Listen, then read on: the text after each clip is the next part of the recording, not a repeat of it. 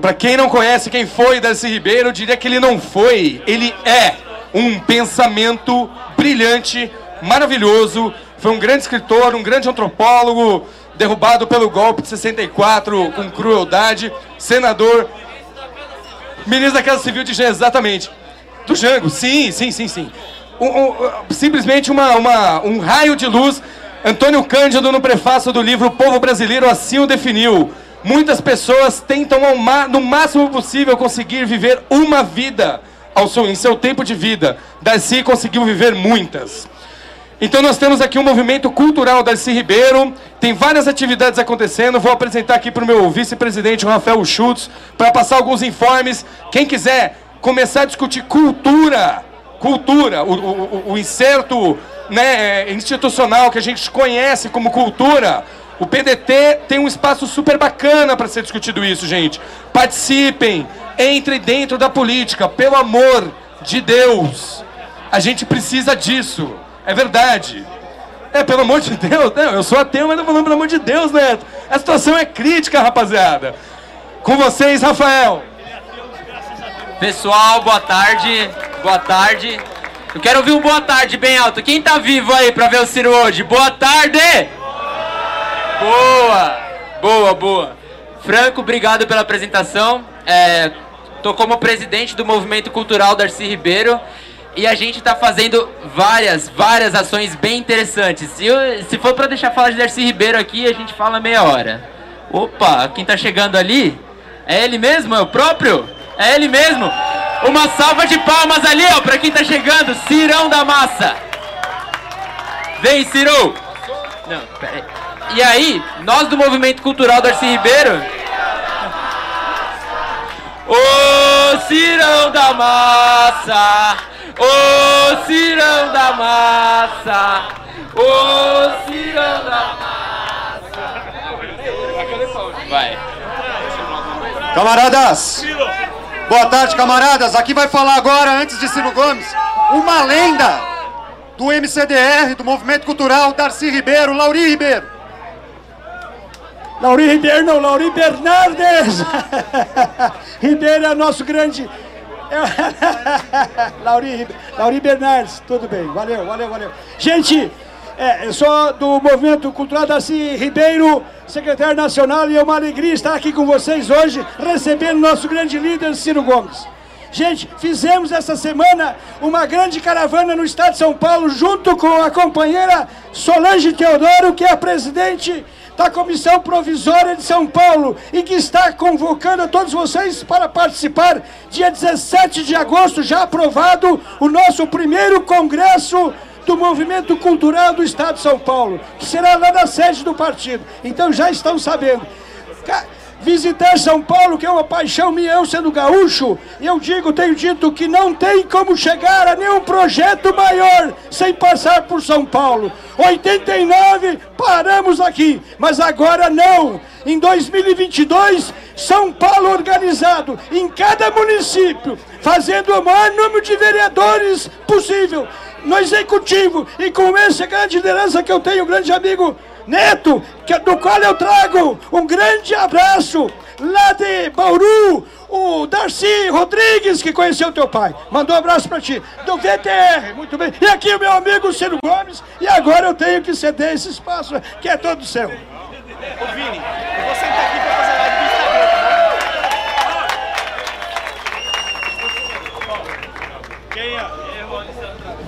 Instagram. Quem a gente esperava chegou. Eu quero fazer só uns anúncios aqui. Ó, a gente está aqui também dentro dos movimentos do partido. O partido tem vários movimentos.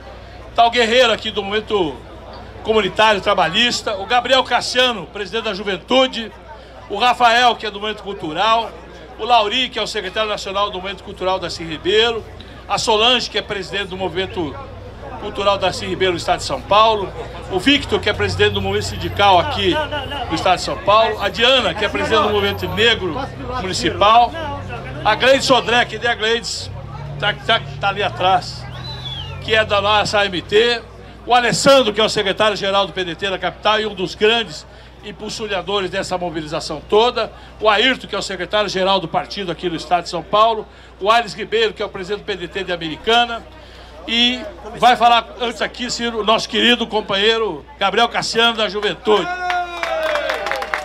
Pessoal, sem mais delongas, já agradeci vocês. Uma honra o Ciro tá, tá aqui com a gente. Fazer um agradecimento muito especial e explicar para vocês como que o Ciro veio parar aqui no Bar da Marineira. O Bar da Marineira é a sede, né, de coração e presencialmente, fisicamente, da Coordenadoria Oeste de São Paulo, do PDT da capital.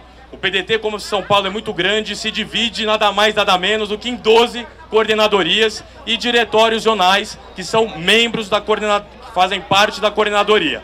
E é o seguinte, aqui nesse bar, por isso eu faço um agradecimento muito especial ao Chueco, Felipe Chueco, dono do Tamarineira, junto dos seus sócios, o Sérgio, o Lucas, o Tiago, o Franco, que também desde o início estava aqui com a gente, e é ele que faz essas artes maravilhosas, você já viu ali, Make Sobral Great Again, para fazer aquela brincadeira. Nunca deixou de ser, é bom sempre afirmar isso. E, e, agradecer a todos os companheiros e companheiras que estão fazendo esse trabalho maravilhoso na Zona Oeste aqui em São Paulo. Então, o Vinícius Gilberti, a Bárbara, todo mundo. E aqui, só para explicar também, todas as quartas-feiras acontece a reunião. Você que quer participar de política, você que quer discutir o Projeto Nacional de Desenvolvimento, nós fazemos reuniões periódicas todas as quartas-feiras a partir das 19 horas, 7 horas da noite. E intercalam com essas com essas, é, com essas reuniões os aulões públicos. Que uma... no finalzinho ali para espalhar o sangue. e aí a gente faz também esses aulões públicos. E o Ciro hoje vai dar um grande aulão público para falar um pouco sobre a importância do fomento da cultura e da importância do pilar da cultura para a afirmação da identidade nacional e para a construção do Projeto Nacional de Desenvolvimento. É fundamental. O próprio Celso Furtado, um dos nossos maiores economistas, já disse que a cultura é um dos pilares indesassociáveis da construção de uma nação soberana e de uma economia soberana e nacional. Então, por isso, é com muita honra a gente já teve aqui aulas com o Vinícius Gilberti, com o professor que é coordenador da Fundação em Sociologia e Política da pós-graduação, professor Paulo Silvino, tivemos aulão com o Leandro, vamos ter diversos outros, tivemos aulões com o nosso presidente Antônio Neto, para falar sobre a Previdência, vamos ter uma aula aqui com o professor Nelson Marconi, presidente Lupe, e depois o presidente Lupe fez uma propagandinha aqui para o Ciro, que amou isso aqui, porque nada mais, nada menos. Já falaram muito em café com política, mas por que não uma cervejinha e um bar com política? E é isso aqui que a gente quer fazer. A gente quer trazer a importância das discussões políticas para o povo, para a sociedade. E depois aqui também, cada uma e cada uma de vocês vai poder fazer uma perguntinha aqui e o Ciro vai estar a postos para responder. Tá bom, pessoal? Muito obrigado novamente. O presidente quer dar mais algum informe, alguma palavra para a gente já poder introduzir. Bom, dizer ao Ciro que aqui tem bastante produtor cultural aqui dentro. Quando viu falar que você vinha falar sobre cultura, veio bastante produtor cultural aqui para ouvi-lo, para conhecer o PDT e as nossas teses. É. Tem que falar também, José. Já saiu correndo para lá. Produtora cultural. Bom, companheiros, sem mais delongas, com vocês agora o próximo presidente da República do Brasil, Ciro Ferreira Gomes. Falta Faltam 60 milhões de votos, mas isso é um detalhe para quem tem uma turma boa como essa. Valeu, obrigado. Bom demais. Obrigadão. Vamos conversar um pouco. Eu vou, vou começar agradecendo ao Antônio Neto, que está dando um, uma ativação bastante gostosa e muito interessante, exemplar para todas as outras sessões do PDT do Brasil reestruturando, reativando, animando o PDT de São Paulo. Muito obrigado, meu camarada. Você é um, é uma, é um, é um quadro para ser imitado pelo país. Saudar todo mundo, é, as mulheres, os homens, na pessoa desse talento que é, nós do PDT temos e que somos o partido mais preocupado em dar passagem a jovens talentos. Está aqui o Gabriel Cassiano. No nome dele eu vou cumprimentar todo mundo não sem destacar um cumprimento especial para as mulheres, na pessoa desta extraordinária companheira Gleides, né, que está aqui na batalha conosco. A Gisele é produtora cultural e domina essa história de mecenato, de lei Rouanet, tudo. Ela, eu, eu, eu, inclusive, tenho estudado pouco isso, porque toda vida que eu preciso fazer, eu digo, Gisele, vem cá, e ela que, que encara. Então eu pedi para ela preparar o improviso ali, mas tem horror a microfone. Né? Então veja, eu vou lhes falar agora à tarde, eu não sei quanto tempo vocês imaginaram, mas é uma conversa, ainda que tenha essa disposição aqui, e eu também vou tomar uma para molhar o bico aí, que não é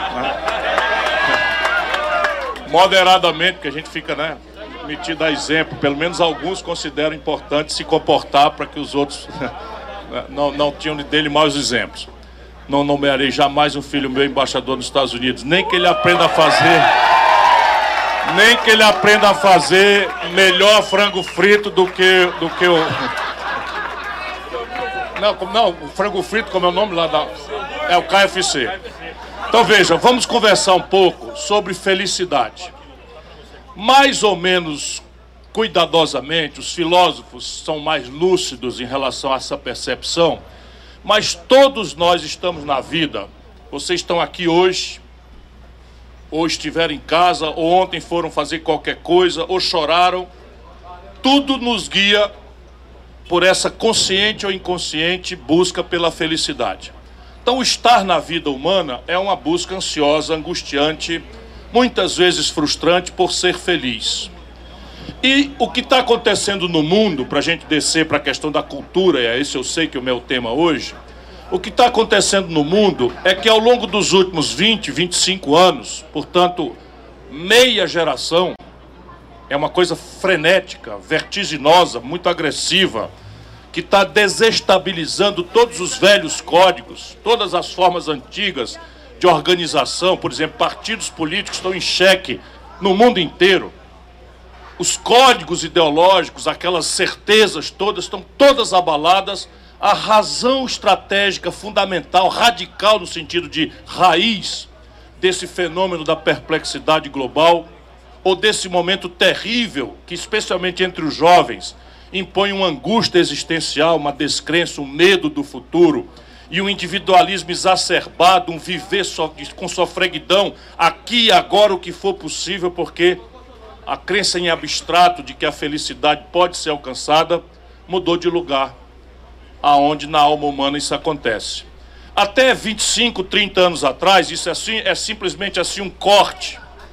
Evidentemente que isso não acontece do dia para a noite, é um fenômeno histórico mas simbolicamente, essa transação acontece uns 25 anos atrás, quando cai o muro de Berlim, quando se desfaz o sonho de um manual de fazer que nos dispensava de refletir e que era apenas se a gente tinha na alma a solidariedade com os outros, a alteridade, a gente se filiava a uma corrente, aí deixava a luz guia e tangendo e a gente ia atrás. Muita bobagem foi praticada também em nome desse descuido não é dessa, dessa, mas era felicitante o exercício de estar na vida, porque o ambiente de perseguição da felicidade era o ambiente espiritual.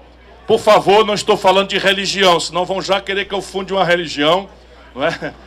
E, e cobrar o dízimo. Né? É, dá um dinheiro lerdo para alguns. Né? Mas isso é um assunto, inclusive, que eu quero pontuar com vocês com mais respeito do que essa brincadeirinha apressada e preconceituosa que passou aqui mas era um ambiente espiritual. Ou a estética, né, o romantismo, a música, a poesia, a insurgência revolucionária, a própria ilusão do escapismo psicofísico, da viagem lisérgica na busca equivocada das drogas, as químicas especialmente, que depois que eram legais quando foram lançadas, isso é um pouco mais para trás do que 25 anos, tudo isso revelava uma potência felicitante na alma de todo mundo. Todo mundo se sentia meio que capaz de integrar, de integrar uma rede, e essa rede se atribuía a tarefa revolucionária de mudar as estruturas arcaicas de uma sociedade patriarcal, judaico-cristã, em que o papel da mulher era secundário, em que o negro podia ser estigmatizado pelo mero fato de ser negro, em que alguém que tivesse uma preferência sexual distinta da aspas, aspas, aspas, normalidade burguesa, era, era que tinha que se refugiar na caricatura, não, não ser engraçadinho, aí podia ser, podia ser o, Renner, o, o Denner, podia ser o Clodovil, se pudesse, se fosse aceitasse a caricatura de ser engraçadinho, e tal. Mas se fosse simplesmente uma pessoa não é, que tem uma preferência sexual, mas que quer ser presidente da República, que quer ser chairman de uma companhia, aí já não cabia. Pois bem, esta busca, ela nunca foi alcançada. A felicidade ela é fugidia. Mas a busca ela mesma, no caso, o processo em si era felicitante. Havia uma bastança no ato, convicto de que aquele caminho nos levaria a um ambiente melhor. Eu não digo que foi alcançada, mas a humanidade melhorou muito de lá para cá. O que é que acontece de uns tempos para cá? O ambiente onde esta busca angustiante, né, ansiosa, fugidia pela felicidade mudou. Ele saiu do ambiente espiritual subjetivo, né, do romantismo, da poesia, da insurgência revolucionária, para o ambiente materialista referido ao hedonismo consumista. Ninguém, ninguém parou para pensar e refletir. Isso é um capítulo inédito do livro que está saindo aí, com o qual eu começo esse novo livro. E eu achei que era a melhor homenagem que eu podia fazer com vocês era trazer essa reflexão para a gente trocar um papo aí, trocar uma conversa, naturalmente ao redor de um golo, né? Que eu, como os ingleses, vou tomar um gin hoje. Estou né? me lembrando muito do Churchill nesse período de desalento. Aí o Churchill, depois a gente pode comentar isso também. Enfim, estou alegre de estar aqui. Mudou o ambiente do espaço subjetivo espiritual, cuidado por favor com o carro aí. Para o ambiente materialista. Então, o que é ser feliz modernamente? E isso explode no planeta Terra.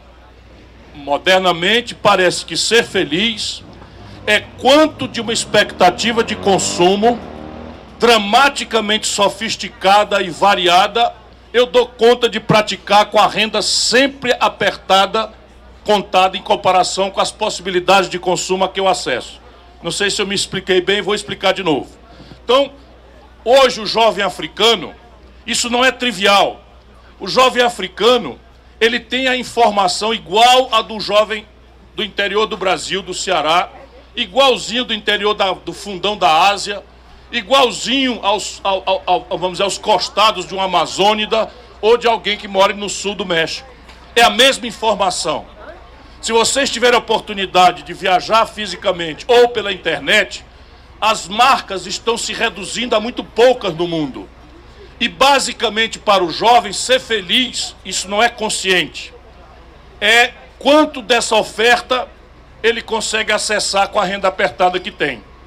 Por que não é trivial?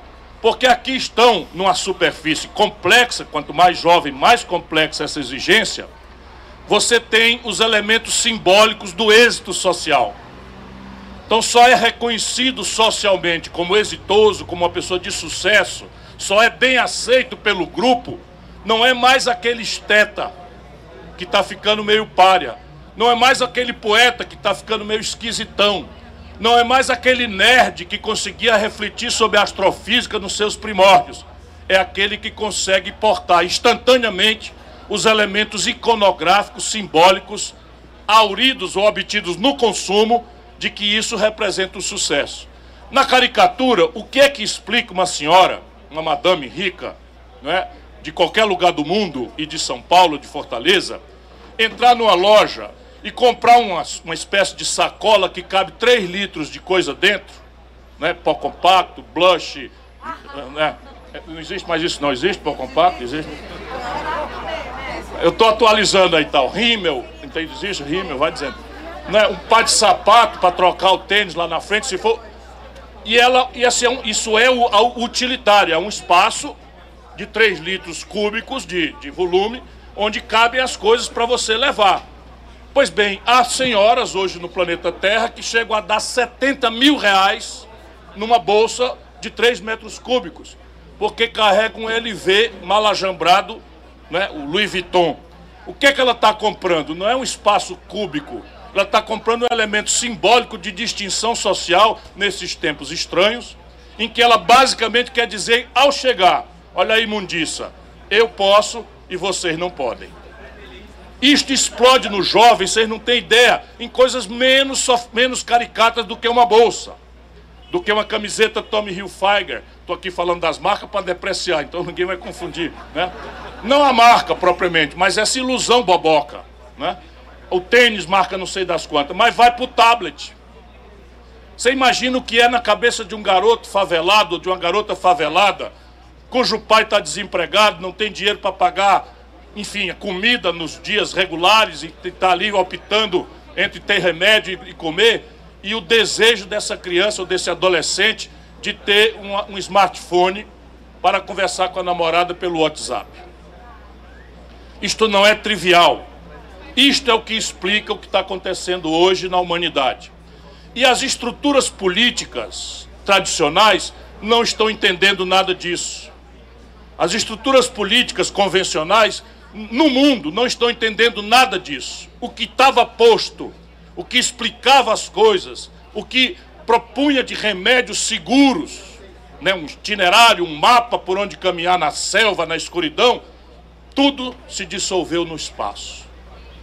O que põe para nós um desafio, isso é um fenômeno global. E onde é que esse desafio vai ser ferido? Ele vai ser ferido em, em vários planos. Mas um e um apenas desses planos tem o condão de resolver essa equação. É a identidade cultural. É a cultura. A cultura tem várias dimensões. Nós estamos induzidos muitas vezes a crer que a cultura é a expressão do mecenato para a produção de uma estética. Nós vamos falar sobre isso porque isso não é trivial. Mas a cultura é muito mais complexa e grave do que isso. É, por exemplo, você começar nas escolas, a apenas começar nas escolas, a dizer que o consumidor não pode ser induzido a estar na vida na crença de que consumir é felicitante. Por quê? Primeiro, temos que dizer para todo mundo, porque é uma obviedade.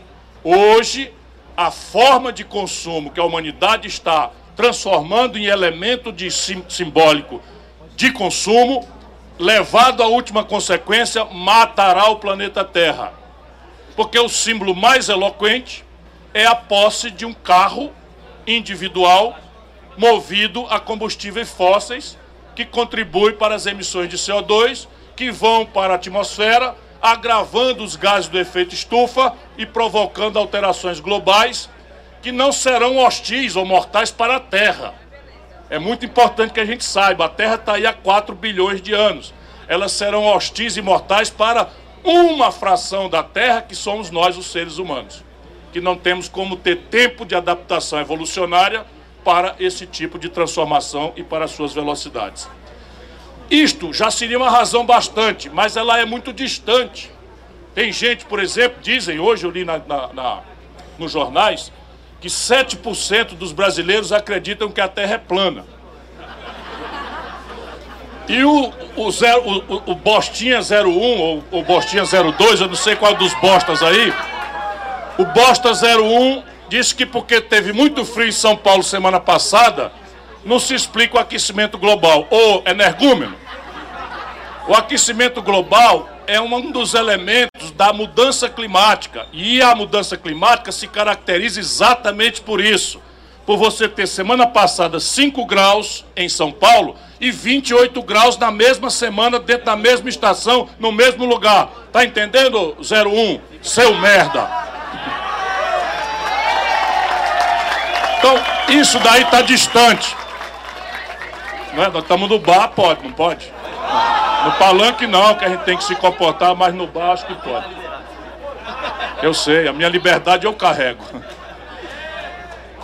A questão pode ser mais pragmática. Se a gente dizer, disser para a criança lá no começo, para os nossos filhos, para as nossas crianças, que o consumidor, não vamos negar ainda por primeiro que é muito violento, essa é a revolução. É trazer de volta a busca da felicidade para o ambiente espiritual. Isso, nós é que temos, isso é o que deve ser a guia ideológica desses novos tempos. E a alteridade, a solidariedade aos mais fracos é um valor que não morreu com o Muro de Berlim. O que morreu foi o método. O que se desmoralizou foi a fórmula da né, perfeitinha de buscar. Do quê? Tô dentro, vai. Aqui não tem não, pelo que eu suponho.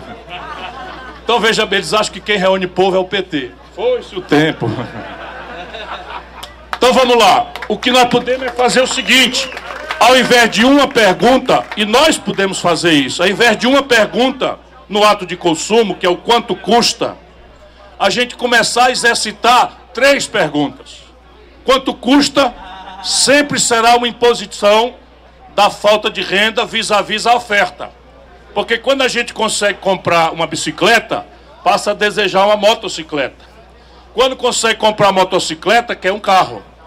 Quando tem um carro, quer comprar sei lá o que, até vai para o jatinho, para o iate, etc. Então isso não tem limite. E a infelicidade e a frustração é certa por esse caminho do, do hedonismo consumista. Mas a gente pode fazer a segunda pergunta, em vez de só uma. E a segunda pergunta é: a quem aproveita comunitariamente o meu ato de consumo? Isto já seria absolutamente bem encaminhante da revolução. Por quê?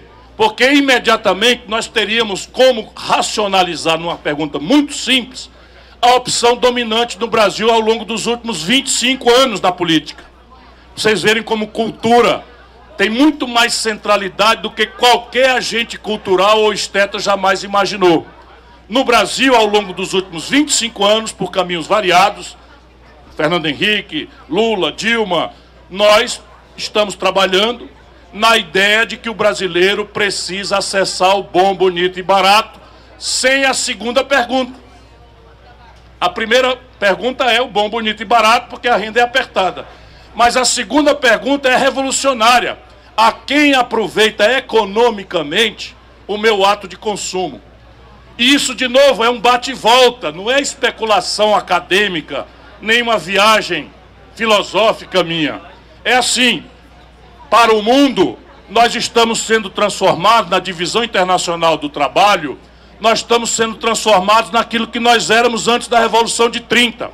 Uma grande fazenda para produzir matéria-prima barata e comida barata para o mundo. Só que tem um probleminha, aspas, aspas, aspas.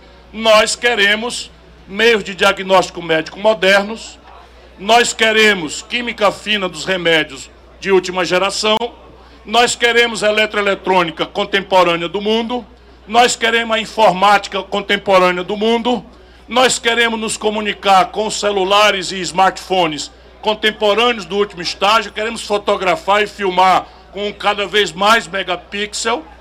E nós estamos gravemente desaprendendo a produzir tudo isso. Por quê? Porque as condições de produzir o bom, bonito e barato não são globais. Portanto, culturalmente, nós precisamos ajudar a população a fazer a segunda pergunta. Isso já está acontecendo na França, já está acontecendo no Japão e está acontecendo em São Paulo e em Fortaleza, mas ainda no gueto. Se vocês repararem a próxima vez que vocês entrarem no supermercado, vocês vão ver que as prateleiras de orgânicos estão aumentando o tamanho de um tempinho para cá. Cada vez mais bicho grilo está optando por comprar coisas orgânicas. E se você comparar um quilo de tomate orgânico com um quilo de tomate não orgânico, o tomate orgânico é mal ajambrado, não é tão bonito. Ele é mais caro e o, o menos, mas você ainda assim faz uma opção de comprar o mal ajambrado. E aqui o ditado é saúde. Mas poderia ser também essa pergunta: eu estou comprando um tomate que foi produzido ali, né, em Limeira, o que foi produzido ali, e não foi importado não sei da onde, e produzido em alta escala, porque com agrotóxico de 70%, que vai matar a gente mais cedo ou mais tarde de câncer. A terceira pergunta é exatamente a derivada da, da primeira e da segunda. É, e o meu ato de consumo é amistoso à natureza, na origem no rejeito? Isso também é revolucionário e é extremamente pragmático. Só para vocês terem uma ideia. 10, 12 dias atrás, o presidente Bolsonaro ficou eufórico porque o Brasil, na mão dele, em seis meses, conseguiu fechar o acordo comercial do, do Mercosul com a União Europeia. Contra 20 anos de atraso que não conseguiram e tal. E a elite brasileira toda foi nessa batendo palma. Por que, que esses 20 anos demoraram? Porque a turma do Itamaraty é preguiçosa? Porque a turma é descuidada? Ah, se fosse. Não é não. É que nós brasileiros, sob ponto de vista de agricultura tradicional, não tradicional ancestralmente, mas tradicional agora, nós somos a agricultura mais competitiva do mundo, porque somos a que usa mais agrotóxico, somos a que usa mais intensivamente mão de obra em condição análoga de escravo, somos a que desmata sem nenhum pudor, cuidado ou reserva legal mais relevante, de maneira que o nosso produto agropastoril chega na Europa mais barato do que os franceses, com as suas interdições e falta de território e comprometimentos com a saúde pública e com a questão ambiental, conseguiram jamais produzir. Então, o que é estava empacando no acordo? Os europeus queriam abrir o mercado brasileiro para a dinâmica industrial deles, porque eles são muito mais competitivos, eles sabem fazer celular, a gente não sabe, eles sabem fazer carro, a gente não sabe, a gente sabe montar, que é diferente de fazer, né? Eles sabem fazer eletroeletrônica, a gente não sabe, então eles querem abrir o mercado brasileiro, mas não querem abrir o mercado deles para os produtos agropastoris do Brasil. Resultado, por que, que foi assinado? Porque o Bolsonaro retirou as restrições e os, os, os, os, os ingleses, os franceses, os ingleses, os europeus meteram lá o princípio da precaução. O que é o princípio da precaução? O mercado aberto para as indústrias do Euro, da Europa fica aberto no Brasil, o restinho de indústria do Brasil vai se acabar, porque eles financiam muito mais barato, tem muito mais tecnologia, tem muito mais tamanho e grandeza, e a nossa agricultura vai ser restringida agora não mais por questões comerciais, mas por questões ambientais. O princípio da precaução diz que qualquer mercado pode restringir a compra de, de qualquer bem de natureza agropastoril pela mera suspeita de que aquele produto possa conter é, coisas hostis ao meio ambiente. Informação cultural. O Brasil levou 20 anos para licenciar 400 agrotóxicos. O Bolsonaro, em seis meses, licenciou 239. 42 deles banidos da Europa e são de multinacionais europeias. Vejam a brincadeira. Então, nós autorizamos os agrotóxicos banidos da Europa na nossa agricultura e a Europa se autoriza, num acordo que abre o nosso mercado para a indústria, a gente comprar, a eles restringir a compra dos nossos produtos agrícolas por usarmos os agrotóxicos que as multinacionais deles foram banidas lá na Europa. Eu estava falando de cultura. Tudo isso tem a ver com o padrão de consumo. Tudo isso tem a ver com a identidade nacional, com a solidariedade que nos reúne como uma nação. E aí eu vou terminar. Nesse momento, a questão cultural tomou tal gravidade por essas dimensões todas, que só ela será capaz de interromper a tragédia de destruição do próprio tecido nacional brasileiro que eu temo esteja em ocorrência. Por quê? Vou explicar parece estar acontecendo no Brasil, eu conversei isso com o professor César Benjamin, que é um intelectual sofisticado, três crises simultâneas. Uma está nos jornais, 14 milhões de desempregados, 61 mil, 61 mil mulheres estupradas registradas em delegacia, quando todo mundo sabe que é muito mais, porque as mulheres têm vergonha de comunicar os estupros, porque se consideram maltratadas, desrespeitadas, não raras vezes são consideradas culpadas de terem sido vítimas porque pintaram a boca de uma cor, usaram a roupa de um jeito. Enfim, o Brasil está virando uma selva social e econômica, e esse é um aspecto que está todo mundo vendo aí da crise. Mas há um outro aspecto de crise fundadora, grave, radical, que é a morte da Constituição de 88, que foi a Constituição que cicatrizou o tecido nacional brasileiro depois do trauma da ditadura. Então se construiu ali um grande entendimento em que todas as forças democráticas do país assinaram um pacto social-democrata, um pacto de, de um estado de bem-estar social, ainda que mais na intenção do que na realidade, mas aquilo foi desenhado, né? E algumas providências estão revogando esta coisa e não por acaso a superestrutura político-partidária que transaram esse jogo que a Constituição de 88 criou também se desmoralizaram. Então o que está acontecendo? Lá com o Temer, meteram emenda na Constituição proibindo expandir o gasto, o investimento com educação, saúde e segurança pelos próximos 20 anos. Isso já revoga boa parte da Constituição. E essa semana se revogou a Seguridade Social. Eu falei revogou. Eles estão falando em reforma. E eu sei que a Previdência precisa de uma reforma, e nós, nós do PDT fomos a única plataforma da, dos 13 candidatos da eleição passada que apresentamos com começo, meio e fim uma proposta de reforma da, da, da, da, Previdência Social brasileira. Eles estão extinguindo. Não quero esticar muito a conversa, mas é assim. Um homem, para se aposentar doravante, ele precisa ter 65 anos de idade e acumular 40 anos ininterruptos de contribuição. Na população brasileira média, as pessoas passam em 40 anos, isso é dado oficial do IBGE, 8 anos sem carteira assinada. É normal, um operário da construção civil termina a construção, dá baixa na carteira, sai, depois procura emprego, vai no Cine, consegue um emprego, trabalha 10 meses, de maneira que em 40 anos o trabalhador médio brasileiro fica 8 sem carteira assinada. Significa então que ele vai precisar, para ter aposentadoria integral, acumular mais 8 sobre 65 anos de idade mínima. Ora, isso dá 73. A idade do pobre não é 70 a expectativa de vida. Então, para a esmagadora maioria, a classe média não está ouvindo, porque a classe média já sabe que o INSS não presta para nada e já está migrando para plano de saúde e, e para planos privados de previdência há muito tempo. Mas o povão acabou de ter a Seguridade Social destruída com o voto de alguém que se pode considerar progressista, o que nada mais é do que um grosseiro equívoco, para não falar que é traição pura e simples ao compromisso de, de ao compromisso de alteridade e de solidariedade social. E as duas estruturas políticas, o PSDB e o PT, que alternaram no Brasil, sustentando esse pacto da Constituição, ambos se desmoralizaram. E isso então mostra outra gravidade da complexidade da crise que nós temos. E a terceira crise é o esgarçamento do tecido nacional ele mesmo. Não duvidem disso. O Brasil, quando tinha escravo, o Brasil tinha um tipo de, de apropriação dos pobres que, para além da injustiça perversa da escravidão, e isso é um fenômeno descrito no Joaquim Nabuco, ele diferente dos espanhóis, os portugueses miscigenaram. Traziam muitas mulheres negras e indígenas para dentro da Casa Grande.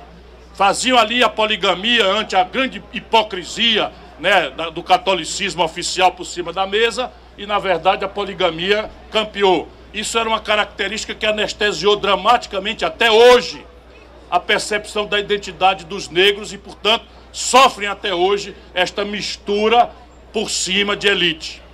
Depois, quando nós fizemos a Revolução de 30, nós começamos a criar caminhos em que o pobre, sem precisar de do paternalismo ou patrimonialismo, via a fundação de um Estado de bem-estar, do nacional desenvolvimentismo, nós criamos uma série de portas para um pobre crescer por si mesmo.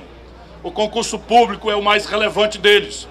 Tudo isso está sendo destruído e a elite brasileira não tem mais o menor compromisso com quem produz, nem com quem trabalha, e sua expectativa já não é mais relativa ao Brasil, é relativa a uma adesão passiva ao norte-americanismo e a, o sonho é ter uma casa em Miami para fazer a sua vida nos fins de semana, porque também tem jatinho então. Isso é o terceiro e mais grave, menos fácil de ver dos compromissos. E nada disso se resolve sem uma atitude que reafirme o esforço de fazermos a nossa identidade cultural. E aí a estética, a arte, tem um papel pioneiro. Por isso que eles perseguem tanto. Por que, que é fechado o Ministério da Cultura? Por que, que o dispêndio em cultura no Brasil é o menor da história? Por que, que se privatizou a eleição de projetos de, de afirmação estética, entregando exclusivamente a, a, vamos dizer, produtores e nada, mas isso é o seguinte: não há mais como você financiar a produção cultural de qualidade no Brasil. Não se tem mais mecanismos alternativos de financiar rebel rebeldia estética. Nós vamos entrar em 2022, vamos completar a Semana de Arte Moderna, que se não tivesse acontecido, como aconteceu aqui em São Paulo, a Semana de Arte Moderna 22, não tinha tido a Revolução de 30 as mulheres talvez ainda tivessem demorado talvez duas, três, quatro décadas para terem adquirido o direito de votar. Só para vocês verem como é grave. Portanto, nós precisamos trazer de volta a centralidade, porque para esses tempos pragmáticos e consumistas, do hedonismo consumista, cultura é uma prioridade que se deve cortar, porque o povo teria que ter prioridade para comer. Ora, a gente não quer só comida, a gente quer comida, diversão e arte. Muito obrigado a todos.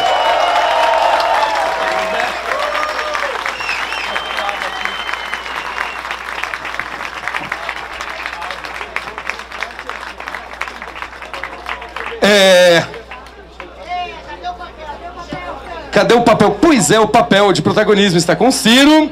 O... Ah, eu sei. O papel sobre as perguntas estão chegando. Gente, é mais ou menos o seguinte. Você quer fazer quebra-queixo?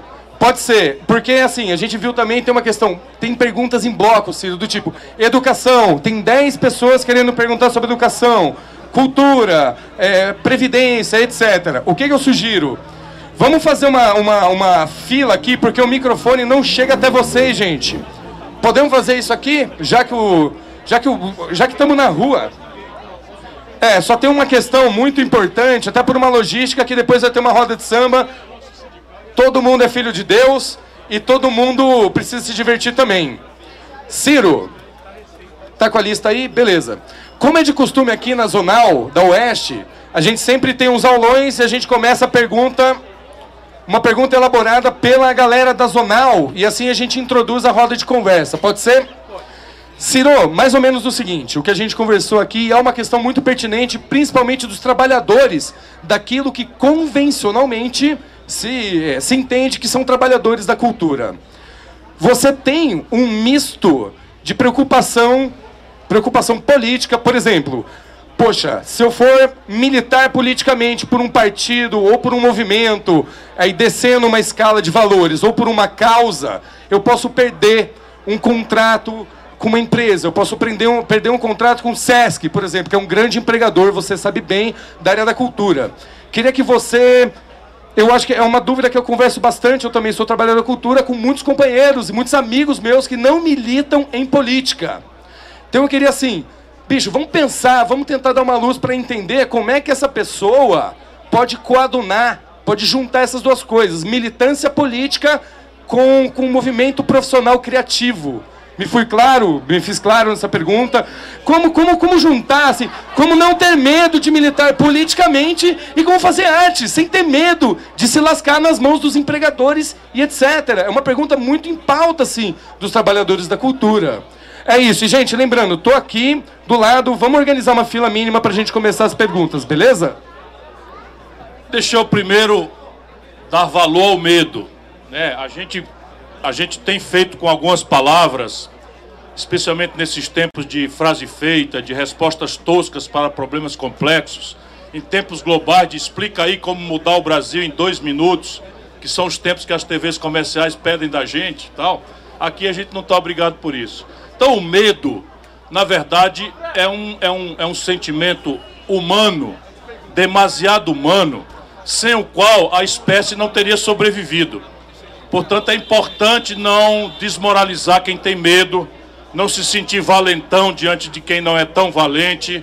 O Gael, meu filhinho de três anos e meio, forjou a palavra em que ele chama de valentoso, que é a mistura de valente com corajoso, porque eu fico estimulando nele isso e tal, mas estou ensinando para ele, e é isso que eu vou falar aqui. Evidentemente, vocês têm muito mais capacidade do que o Gael de entender o que eu estou querendo dizer. Mas eu estou pensando em quem tem medo e essa vontade de militar e se sente mal porque por prudência e pronto, falei. É só trocar o medo por prudência.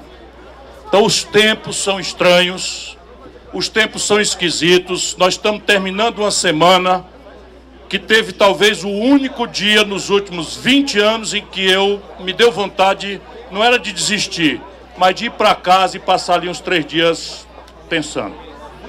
Amanheceu o dia, eu tomei notícia da morte do Paulo Henrique Amorim. O Paulo Henrique Amorim vocês não são obrigados, todos jovens que são, a saber como eu. Paulo Henrique Amorim foi o cara. O cara. Paulo Henrique Amorim foi diretor de redação dos principais órgãos de imprensa do Brasil. Todos. Veja, Jornal do Brasil, tudo. O Paulo Henrique Amorim foi o correspondente de, da Globo em Nova York. Que era o lugar que todo jornalista cobiça um dia poder chegar. O Paulo Henrique Amorim foi. E morreu afastado do programa que ele apresentava na TV Record, porque o presidente da República Federativa do Brasil exigiu a cabeça dele. E não é porque ele, e não é porque ele tivesse fazendo qualquer coisa lá na Record, que lá ele era só apresentador. É porque ele tinha um blog onde ele falava as coisas com a visão que ele sempre teve de defesa ao modo dele de ver as coisas do Brasil, dos brasileiros e do nosso povo. Então, e eu sou amigo, era amigo dele, sou amigo dele, o Paulo Henrique, nós tínhamos conversado semana passada e eu tinha combinado com ele jantar aqui em São Paulo nessa viagem que eu estou agora. Então, me deu uma amargura na, na boca, porque a noite terminou com a votação da Previdência Social, em que 379 deputados, eleitos todos recentemente pelo povo brasileiro, nenhum chegou lá sem o voto do povo pobre, tiveram coragem de votar uma coisa, e, e agora eles querem desmoralizar a gente, como se a gente fizesse de conta que a Previdência não precisa ser reformada. Espera aí, isso aí não sou eu. Eu tenho, volto a dizer, a certa moral, porque eu propus, inclusive agora. Pelas tanto, o Bolsonaro pediu a nossa proposta, porque chegou lá sem nenhuma, e havia uma dúvida se gente devia ajudar ou não. Eu pedi ao meu assessor para ir lá, levamos os dados todos que eles não tinham, levamos as ideias, e eles aproveitaram quase nada das ideias, e as poucas que aproveitaram abandonaram no caminho. Por exemplo, para consertar uma conta desequilibrada, e eu talvez já esteja respondendo alguma curiosidade, você tem dois caminhos ou um pouco de dois, não é só um. Eles adotaram um caminho, cortar na despesa. É evidente que você tem uma despesa desequilibrada, você tem dois caminhos, não é só um. Um deles, se possível, aumentar a receita. O outro, diminuir a despesa. Ou procurar um pouco de dois, aumentar um pouquinho a receita e diminuir um pouquinho a despesa. A nossa proposta, porque no caso brasileiro, é flagrante que o que nós temos que fazer é aumentar a receita. Por quê? Porque a despesa da esmagadora maioria do povo já está no osso. O que não quer dizer que você não possa cortar e não deva nos privilégios. Então vamos lá. Como é que a gente ia resolver o problema da Previdência? E não era em 10 anos, não, era em 24 meses a nossa proposta. Nós íamos introduzir um imposto progressivo sobre lucros e dividendos empresariais. Atinge 1% da população e eu cobrei como ministro da Fazenda do Itamar e só o Brasil e a Estônia não cobram. Arrecadaria 70 bilhões no primeiro ano. Nós iríamos fazer uma revisão das renúncias fiscais, ou seja, aquilo que devem pagar e não pagam os amigos do rei. Sabe quanto é isso por ano? 386 bilhões de reais eu tinha escrito que nós íamos tirar 20%, ou seja, antes de ver tudo, que dá muito mais, nós íamos tirar mais 40 bilhões de reais. 70 mais 40, 130. Quanto é o déficit da Previdência? 130. Resolvido o problema na receita. Mas nós íamos olhar também a despesa e os privilégios. Vamos decompor os 130 da despesa. Os militares, e eu não tenho nada contra, não vou faltar com respeito, nada, mas medo também não esperem que eu tenha. Os militares brasileiros custam 47 bilhões de reais por ano para a Previdência e contribuem com 3 bilhões de reais.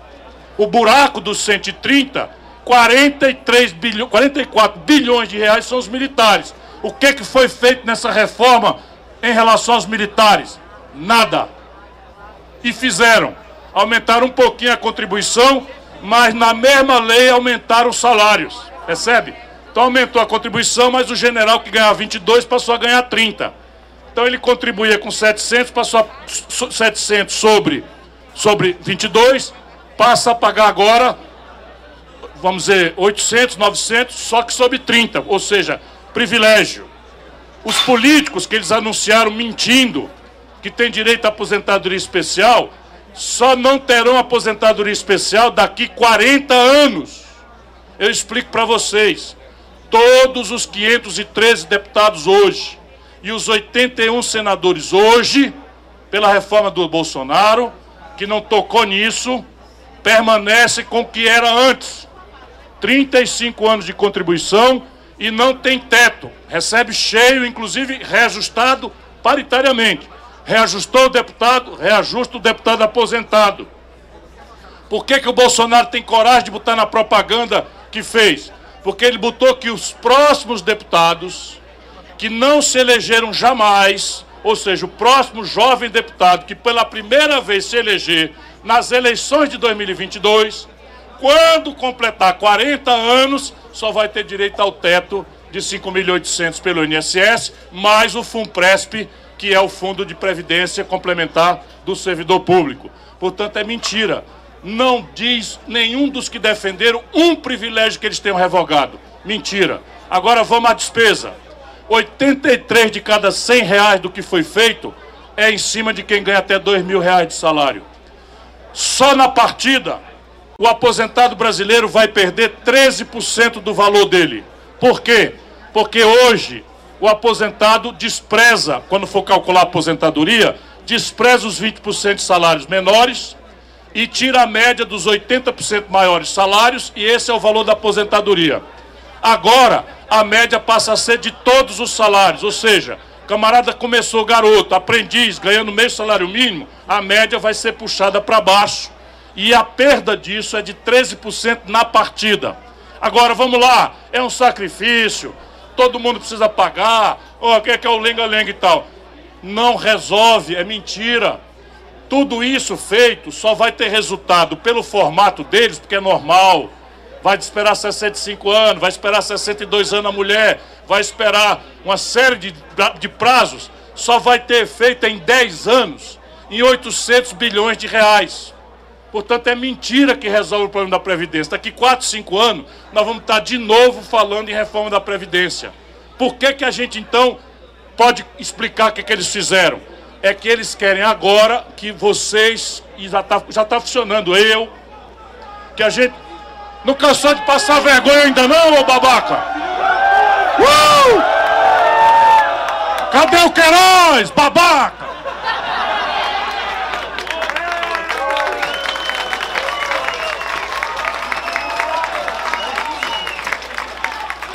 Devia descer dali, né? E vir falar aqui perto. Eu não sou Glenn Greenwald, não. Manda vir aqui pertinho. Você sabe o que eles fizeram com o Glenn agora? Foi fazer uma palestra em Paraty. Eles jogaram foguete nele, rojão botaram carro de som, cantaram aos berros o hino nacional e ficaram um negócio de motocicleta para não deixar falar. Fascismo puro. E fascismo a gente não alisa não. É uma cobra que a gente tem que matar ela pequenininha, senão ela vira, vira uma serpente das grandes. Então voltando à pergunta, voltando à pergunta, se protege, meu irmão. Vê o que pode fazer, luta clandestinamente, reforça as questões identitárias, por exemplo, que ainda não estão vendo não é, as questões identitárias. Entra na internet, que talvez o teu patrão não vá perceber, mas até agora os americanos, por exemplo, que vão considerar o que é que a gente diz no Facebook para dar ou não visto, enquanto Bolsonaro dispensou unilateralmente, pela primeira vez na história do Brasil, visto para os americanos virem para cá. Próxima pergunta. Franco, vamos fazer por grupo de, de tema. Senão o Ciro não vai tomar o gin que ele falou que veio tomar aqui e cantar conosco. Pior que o Ciro, senão nem eu vou tomar, Neto. Pô. Gente, seguinte, ó, foram divididos. Pois é, tô claro, que isso. Cirão, fica à vontade. Gente, eu dividi por temas, então assim, passaram uma lista com perguntas pra galera. Eu vou começar, Ciro, como o tema é cultura, quem foi passado uma lista aí, perguntou sobre cultura, tem uma lista aqui. Se aproxime do lado deste poste, cola aqui em mim. Seguinte, gente, perguntas breves. Exatamente. Peraí, só um segundinho. Perguntas, bre perguntas breves de 30 a 40 segundos, em bloco. Adriana vai começar a perguntar sobre Sistema S. Tem mais gente aqui para perguntar sobre cultura, então vem aqui do lado. Por favor, e coisa rápida, gente, porque a gente tem uma noite inteira pela frente. Ciro, é, boa noite. É, eu sou Adriana, professora em Santo André. E, pessoal, antes de fazer a pergunta, eu só queria falar uma frase, porque eu acho que o Ciro merece. A frase é a seguinte: passeava pelas ruas de dia de, em Atenas com uma lanterna à procura de um homem virtuoso e um homem que fosse honesto. Eis aqui o homem, Ciro Gomes. Aqui está a lanterna. Isso aqui ia chegar para você semana que vem, tá aí também. A pergunta é o seguinte, Ciro. Isso, tem a lanterna. Ele é o homem virtuoso. Ah, Ciro, a nossa cultura ela está na UTI. E eu queria que você falasse um pouco do sistema S, porque tem sido feito um desmonte e se você podia dar um norte para nós do que é possível fazer diante disso. Ciro, eu vou aglomerar e você vai. Pode ser, querido? Tá bom. Vem cá, Rúbia. Minha pergunta é o seguinte: como profissional autônomo da parte da cultura, a gente recebe, por exemplo, quando executa um trabalho, quando faz a performance do trabalho, e aí não tem um recebimento, por exemplo, dos meses de preparo, dos é, de todo o tempo de ensaio e isso tudo. Quando a gente não está vinculado a alguma empresa, ou ao SESC, ou, ou algum projeto permanente de financiamento cultural, a gente não tem como receber esses, esses meses de trabalho. Tem alguns países que fazem um, um regime que se chama intermitência do espetáculo, por exemplo, que aí eles, eles reajustam os meses que a gente não apresenta eu sei que a nossa Seguridade Social está muito frágil nesse momento, mas eu queria saber se você enxerga alguma perspectiva da gente não só é, recuperar os direitos que a gente tem perdido, como também para a gente talvez almejar uma hora, é, de acordo com a realidade do nosso país, ter algum tipo de regime trabalhista que se encaixe à classe artística que não é igual a, a qualquer outro qualquer outra frente de trabalho. Vem cá, cultura. Não, não, é um bloco. Eu preciso perguntar sobre cultura e depois ele pergunta. Pode ser, Ciro, é isso, né? Segura pra mim. Vem, querida. Ciro, a pergunta é que eu quis fazer para você lá em Nova York, a gente não conseguiu falar, eu, eu vou aproveitar para fazer aqui, tá?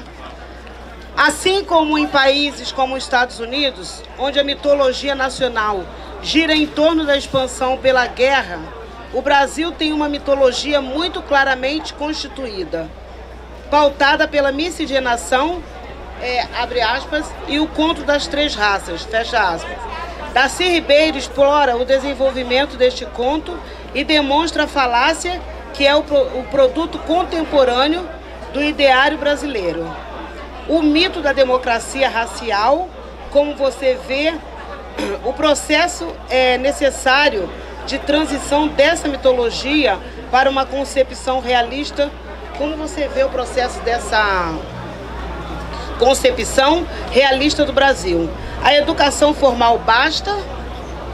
É, é uma questão de resolver os problemas sociais primeiro e o imaginário popular se adaptará ou precisa haver uma reconstrução consciente e coletiva desse mito? Ciro, acho que agora vai, né? Bom, eu, eu não tomarei jamais o lugar de fala, não é? Seu, né? porque eu tenho também todo dia tentado suprir minhas perplexidades. Da ontem eu vi uma notável palestra do professor Almeida, que é jurista e falou ontem, antecedeu a minha palestra para jovens brasileiros que estudam no estrangeiro que se organizam ao redor de um negócio chamado Brasa. E ali eu aprendi mais alguma coisa e com ela que eu vou começar, que é a, é nova percepção que estava. Eu vivi uma certa perplexidade. Ele é negro, e, portanto, ele tem o lugar de fala que eu não tenho. E ele fala com muita clareza o seguinte, que uma, é muito importante no caso brasileiro, para negar essa impostura né, de um pseudo-sincretismo étnico, que a gente, eu mesmo fui criado com esta compreensão, porque ela tem uma valoração generosa. Não é a ideia de que somos todos iguais, de que temos que ser iguais, etc, etc. Mas quando você acorda para a vida real, você percebe que isso é um dever ser e não um, ser. Por quê? Porque dois terços da população carcerária brasileira são negros e são jovens, que é outro corte também muito grave da nossa desigualdade. Depois, quando você vai olhar no mercado de trabalho, a mulher negra ganha 60% do que um homem branco ganha para fazer a mesma tarefa pela mesma jornada. Portanto, há uma necessidade de identidade mas a minha intuição foi aclarada por ele ontem. Identidade é uma coisa e identitarismo é outra. Por quê? Porque o identitarismo, ele busca, para afirmar a identidade, uma espécie de gueto. Vou dar um exemplo prático que ele deu e que eu acho que é mais iluminante do que a elaboração, que eu não tenho o brilho dele, até porque foi uma lição que eu tomei ontem, ainda estou. Eu peguei o livro dele para refletir e tal. O Pelé. Então, o Pelé, para quem tem identidade na questão do, da, da negritude, o Pelé é uma extraordinária figura positiva. Não interessa, ele disse assim mesmo, não interessa o que, é que o Pelé andou falando. Não interessa que o Pelé tenha, às vezes ou sempre, parece que se negou a participar de movimentos identitários. Mas ele disse: não interessa. Interessa é que eu, negro, pobre, criança da favela, cresci com o meu imaginário, com aquele negro com a mão fazendo assim, com Muhammad Ali com aquele negro fazendo assim, e eu me espelhei nisso para me superar, superar todas as restrições que eu fiz. E essa me parece ser a guia deste ângulo daquilo que no fundo eu termino todas as minhas reflexões. Eu acho que nós brasileiros não podemos adiar mais a ideia de abrirmos uma grande reflexão, um grande debate ao redor da construção de um projeto nacional de desenvolvimento. Cada palavra dessa quer dizer coisas e conflitos muito potentes. Projeto supõe abandonar a ilusão neoliberal. Supõe guiar nossas energias através de um plano que tem que ter metas, prazos, objetivos, supervisão, avaliação, controle, opções, riscos, oportunidades. Nacional, porque a condição de empreender não é global, é nacional. Se nós estamos evoluindo para um padrão de consumo que não é o nosso, e nós crescentemente não temos capacidade de produzir, o que nós estamos construindo é uma dependência vital e amanhã essa dependência pode não ser suprida em remédios, em meios de diagnóstico médico. Um bloqueio comercial, por exemplo, pode matar milhões de brasileiros em vacina para dar exemplos bastante pragmáticos. E de desenvolvimento, porque o conflito distributivo brasileiro é o mais grave do mundo. A concentração de renda entre nós não tem precedente. 1%, 1, 1, 1 dos brasileiros tem mais de um terço da renda do país. Cinco brasileiros, cinco pessoas, têm as posses equivalentes a tudo que possuem 100 milhões de brasileiros. Se você expande a economia, redistribuir é menos tenso e menos violento. Ou pode se fazer sem violência, que persiste sendo a nossa vontade. Sem crescer ou decrescendo, quando nós estamos na pior década dos últimos 120 anos, redistribuir é quase impossível ou vai ter que ser feito com violência, que também não é melhor, o melhor conselho. Então, o objetivo desse projeto deve ser enfrentar e superar a desigualdade e a desigualdade tem idade, são os jovens, tem cor, são os negros, tem gênero, são as mulheres. Fora, fora outras grandes estratos de discriminação e violência, por exemplo, contra a população LGBTIQ+. Né? Está vendo que eu estou aprendendo? Né? A gente vai aprendendo. Mecenato e leis do Brasil. Nesse momento, é vã qualquer esperança de que esse governo faça, a não ser que a gente lute e é preciso lutar, e essa luta ela tem que ter aderência popular no meio de uma agenda de dramas emergenciais. Emprego, saúde, violência. Você imagina você subir a favela para falar de cultura, com pessoas desempregadas que estão perderam um filho para a polícia que matou, etc. Então é preciso ter um nexo, por isso que eu fiz toda essa conversa aqui sobre a questão, a centralidade da cultura para a sobrevivência da nação. E isso, evidentemente, vai ter que avançar para isso. A Gisele é produtora cultural, ela vive isso. Então ela não é artista, ela é produtora cultural. Então na, nos projetos não tem para não tem para ensaio. E aí fica um problema, né? E, e, a gente tem que pensar nisso. Nós vamos tomar nota aí porque eu estou adaptando as minhas plataformas o tempo todo. Sistema S. O sistema S é um negócio meio brasileiro, só tem aqui, que é assim, as federações de indústria, as federações de comércio, as federações de agricultura, são entidades privadas que reúnem os industriais, os, os, os agronegócios, porém, desde o Getúlio, de boa fé, porque o Getúlio estava interessado em criar uma burguesia nacional, o governo criou, por lei, uma contribuição tributária para financiar essas entidades. Isso é o sistema S. Então, a parte de dinheiro público é entregue para as federações dos empresários e também dos sindicatos, em parte. Né? Já perdeu. Não, os sindicatos já perderam.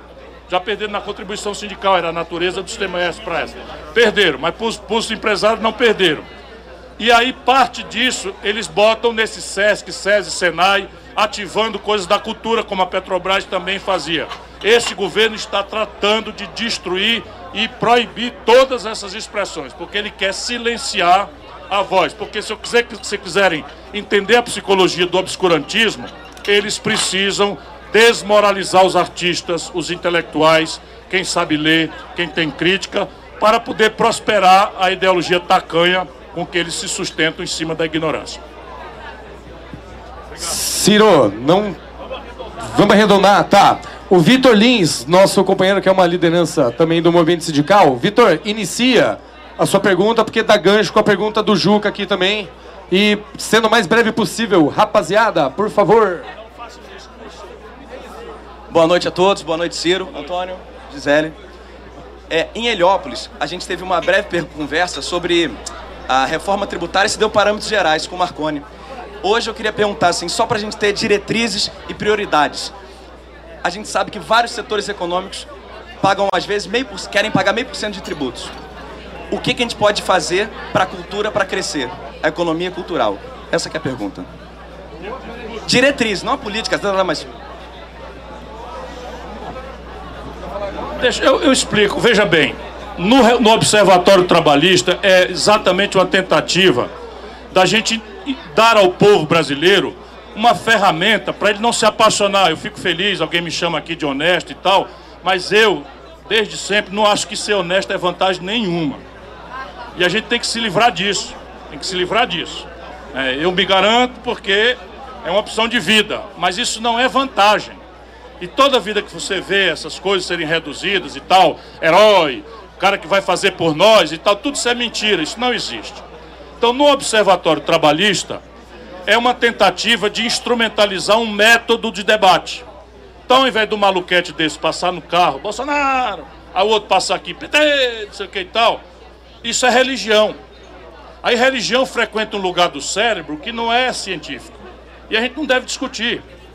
O que a gente deve procurar fazer é que as pessoas entendam que a política é uma obra humana, que não cai do céu, e basicamente o orçamento deste, daquele ou daquele outro elemento das obrigações, deveres e aspirações da sociedade se expressam num conflito distributivo. Ninguém é bonzinho. Ninguém é bonzinho, ninguém é bonzinho. No poder público, vale a luta. Lutou, leva. Não lutou, não leva. É assim que funciona. Então veja lá, o Observatório Trabalhista, nós temos uma série de informações trimestralmente atualizadas que vão mostrando como é que a execução do orçamento brasileiro federal está sendo feita. Então não me interessa se o Bolsonaro se elegeu dizendo que a segurança é uma prioridade. Todo mundo está apavorado com a violência. Todo mundo está com a psicologia predisposta a ouvir o cara dizer, agora eu vou tomar conta. Aí o canalha do Rio de Janeiro diz que vai matar gente com, com sniper. Ou seja, não tem mais lei, não tem mais julgamento, não tem mais nada. O cara de cima, se ele confundir a cara do cara com alguém, e toma cuidado se for negro, se estiver carregando um, uma bisnaga de, de pano um pouco mais grande, o cara vai entender que sendo negro já é suspeito e que está carregando uma bisnaga, aquilo é um fuzil, mete o tiro na testa do cara e amanhã, ops. É assim que as coisas estão no Brasil. Então, na segurança pública, o Observatório Trabalhista mostra que o Bolsonaro é o governo que tem menos executado o orçamento de segurança pública da história do Brasil. Então, prioridade para a educação. O Bolsonaro é o menor, aí todo mundo já viu por causa do escândalo dos cortes. Saúde é o menor. Cultura é disparado o menor. E isso é fio. É assim, quando foi em 2012, quando foi em 2014, 16, 18, atualiza os valores a valor de hoje e compara. Por que, que a cultura fechou o ministério? Por que, que a cultura está com 200 milhões de reais de executado para um país de 200 milhões de habitantes? É porque vou dizer para vocês com muita dor, sofrimento, eu que sou ligado, fui casado com um artista, sou casado com uma produtora cultural, sou ligado nisso, fiz o Centro da Grão do Mar, criei uma série de, de, de estruturas o Ceará virou o maior polo é, de, de, de, produção de cinema no meu governo. Enfim, eu sou ligado porque eu conheço a importância disso. Sabe por quê? Porque a cultura virou irrelevante politicamente. Agora isso é porque vocês são igual elefante de circo. Eu virei um subversivo. Sabe o elefante de circo? Antigamente tinha. Elefante de circo é assim, vem a mocinha bonitinha, o rapazinho todo gracioso, e aí faz um sinal, o elefante daquele tamanhão levanta a pata. Pois ela joga a bola, o elefante daquele tamanhão levanta a tromba e equilibra a bola e todo mundo bate palma. Sabe por que, que o elefante faz isso? Porque não sabe a força que tem. Porque se o elefante sabe a força que tem, dá um berro e dá uns três passos na frente, corre a mocinha, corre o rapaz, corre a plateia toda. Portanto, artistas, produtores culturais brasileiros, univos, a ideia, o exemplo e a militância é do que precisamos. Ciro, é, o, o, o, nicho de perguntas que estão vindo, assim, eu sei, tem várias perguntas, previdência social, mobilidade urbana, tá chovendo. Então, Previdência matou. Tem uma questão aqui, que eu acho que o Juca, sobre cultura ainda, como a pauta é essa, tem uma pergunta específica é isso, sobre barragens. Vai fazer as perguntas, tá na pauta, você é o próximo. Vou passar para o Juca e para o outro companheiro aqui. São duas perguntas que eu acho que ficou faltando um linkzinho pequeno sobre o assunto cultura ainda, para a gente não fugir da nossa pauta, tá, presidente? Boa noite, Ciro. Sou Juca. Participo aqui das reuniões da Zonal. É um sonho realizado você aqui nessa varanda. Muito obrigado. Valeu demais. Eu sei que você gosta de falar de indústria e, e de né, economia. Eu vou tentar fazer um, esse link com cultura, né? A gente vê o, o Ministério da Cultura sendo é, tirado como com, uma ideia de que é economia, né? Sendo que é um dos, dos ministérios que menos gastava e que tinha menos problemas com isso e sendo relegado a uma pasta e tudo mais, né? E a gente vê países como Estados Unidos e a própria França, que são exemplos de como investimento na cultura pode te posicionar globalmente, né? E inclusive te transformar numa potência é, dentro do que não é cultura não é só entretenimento, né? Mas eles ganham muito dinheiro com isso. Você vê filmes, por exemplo, da Marvel que foi lançado esse, esse último mês, faturando 2.3 bi de, de bilheteria. Titanic em 97 faturou 2. bi também. Avatar quase 3 bi. E assim, por que, que a cultura no Brasil, um país que você já andou por aí, já viu bastante da nossa diversidade, você conseguiu ver com seus olhos como nossa cultura é rica, né? Por que, que falta para os nossos governantes olharem para a cultura como estratégia de posicionamento global, investimento e retorno para toda essa cadeia de pessoas que trabalham com cultura e que, e que são, são, é, são pessoas com, que têm uma formação, que precisam de um, de um desenvolvimento e que trazem, né? Por que, que o Brasil não, não, tem, não temos uma proposta clara de posicionamento global como potência da cultura? Link. Veja, eu não, não, não prefiro falar de economia, não, prefiro falar de música, eu prefiro falar de cinema e tal. O que que eu tento falar? Eu tento falar daquilo que dialeticamente responde à tua questão. Então, por que, que os políticos, por maioria, não dão relevo à demonstração da cultura? Por quê? Porque na agenda popular, que eleitoralmente constitui os mandatos executivos e legislativos, hoje muito dramaticamente apropriados pela marketagem, funciona assim. Você pega uma pesquisa, contrata uma pesquisa, desce na população por corte de classe, renda, etnia, religião, idade e pergunta quais são os principais problemas. Aí explode saúde, desemprego, segurança, educação já aparece lá embaixo e tal. Sabe que hora que aparece cultura? Nunca. Na emergência popular não aparece. E aí o marqueteiro vai fazer o programa eleitoral vai fazer o programa de TV, vai ordenar o discurso. E aquilo vai, vai, vai estabelecendo os limites cognitivos do político, que é uma pessoa. Então ele pega lá e então ele vai decorar um discurso que diz, olha meu irmão, você está desempregado, E o desemprego é culpa do que tá aí, tá ok? E eu vou lá e eu vou resolver, tá ok? Essa peste, essa porra aí eu vou resolver e tal. Isso, assim, isso, isso aconteceu. Por que, que eu comecei a minha reflexão hoje falando o que eu falei? Nem sempre foi assim.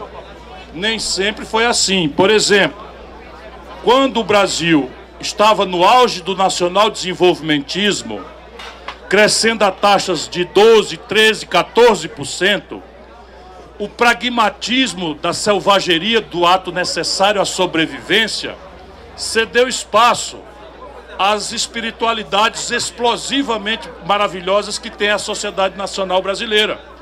E é uma coisa impressionante, o Brasil foi bicampeão de futebol 58, 62.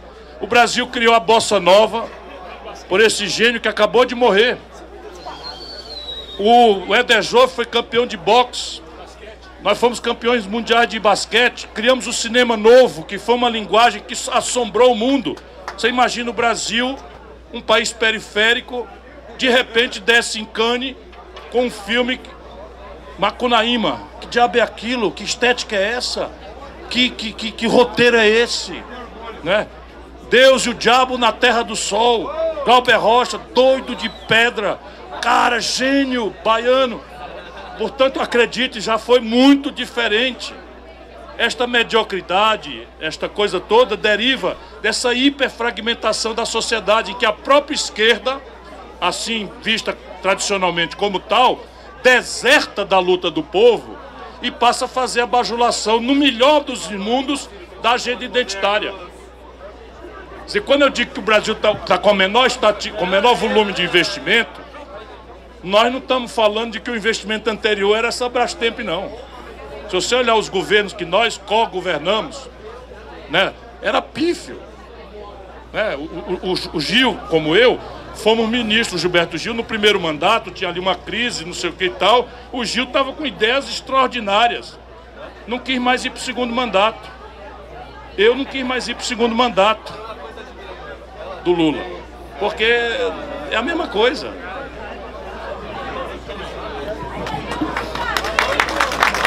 Seguindo, só para não fugir à regra, o companheiro aqui tem uma pergunta pertinente que tem a ver com cooperativismo. Vamos lá? Cooperativismo.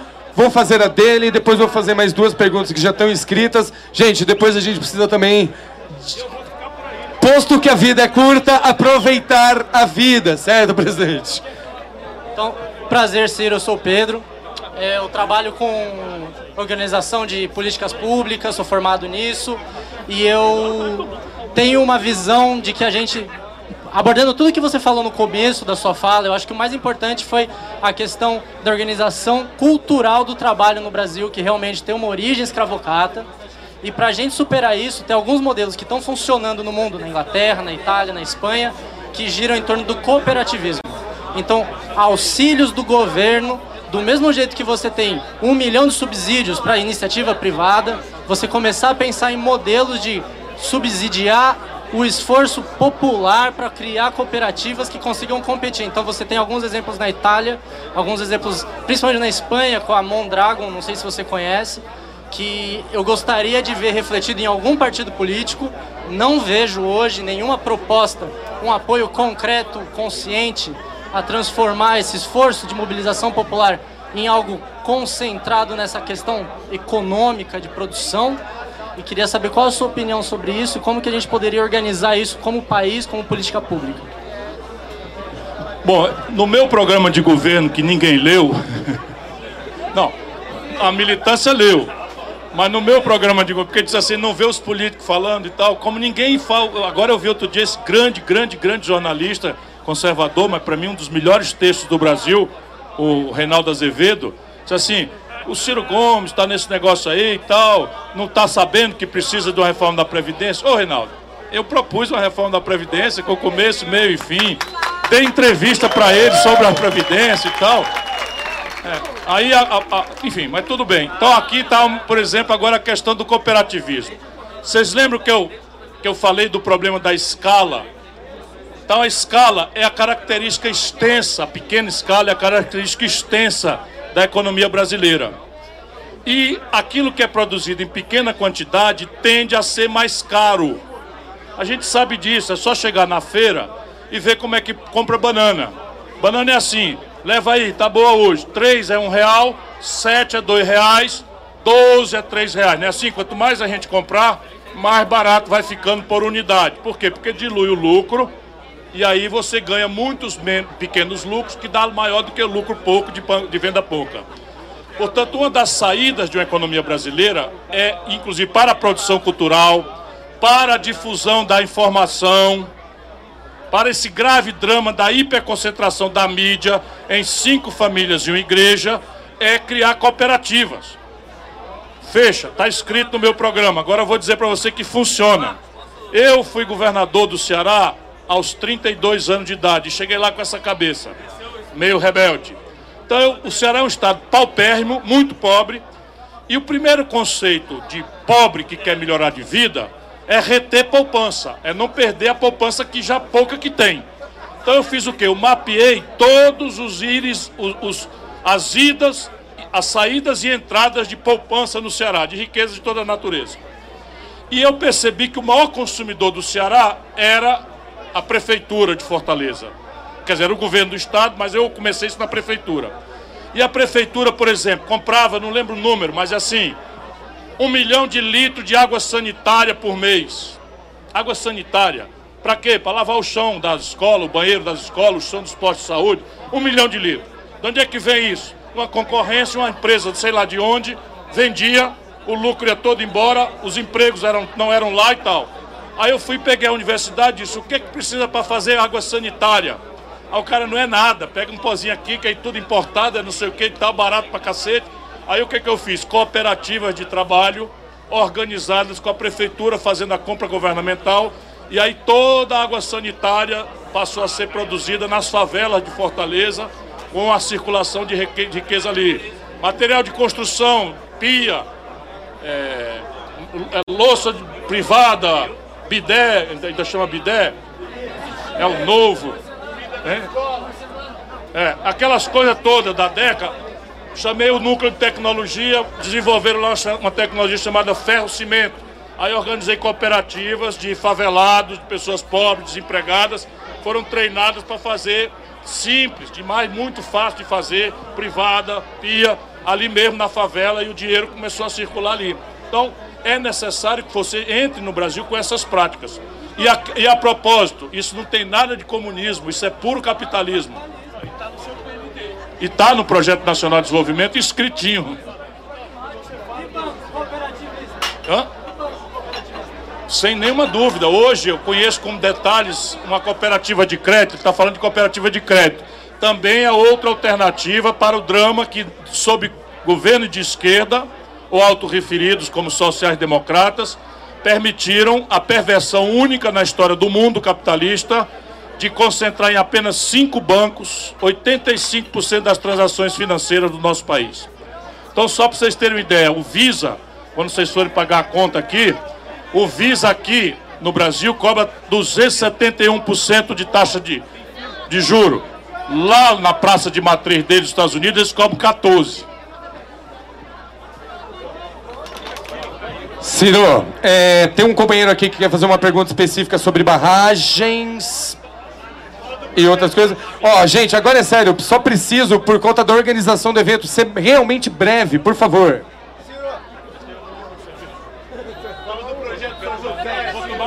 Ô Ciro. Não posso beber no serviço.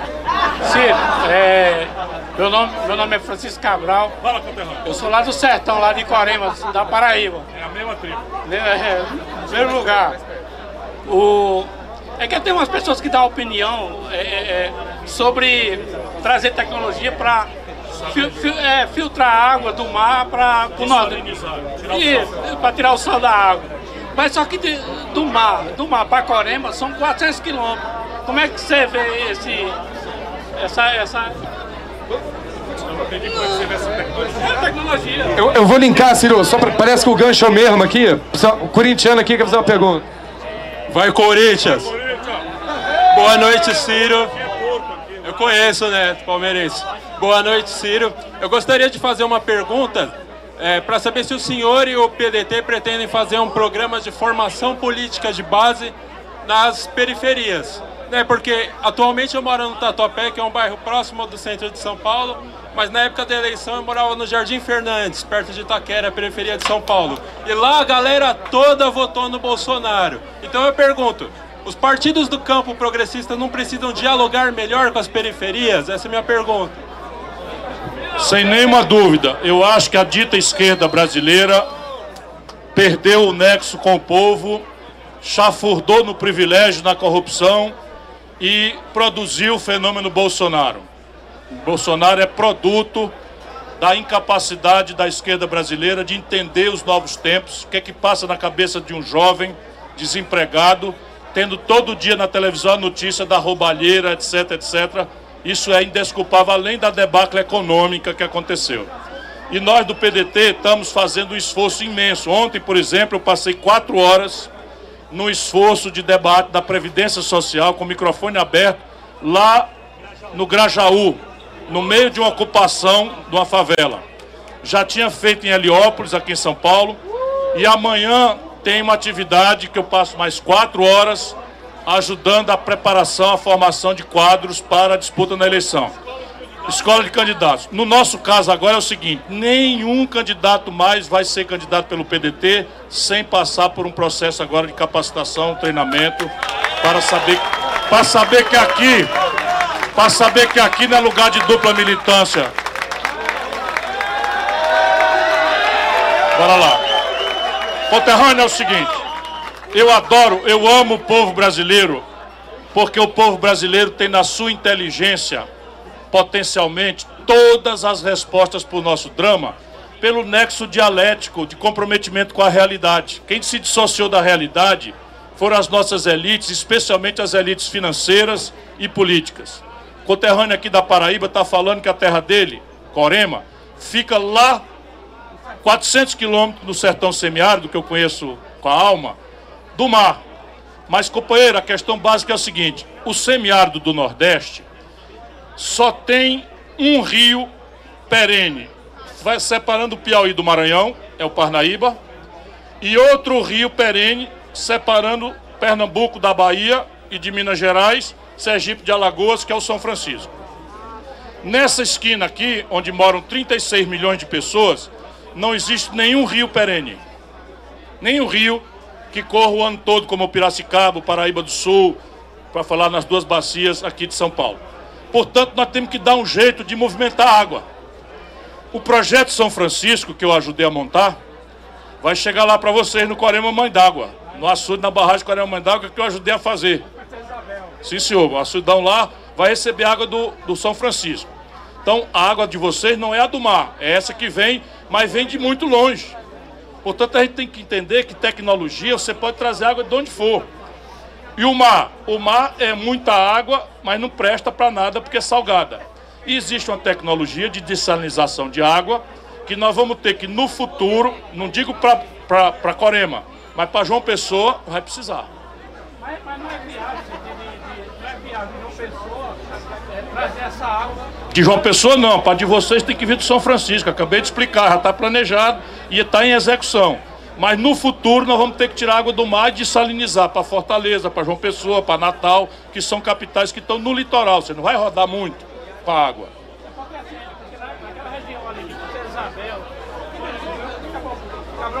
Deixa a gente tomar um aí que eu converso contigo na praia.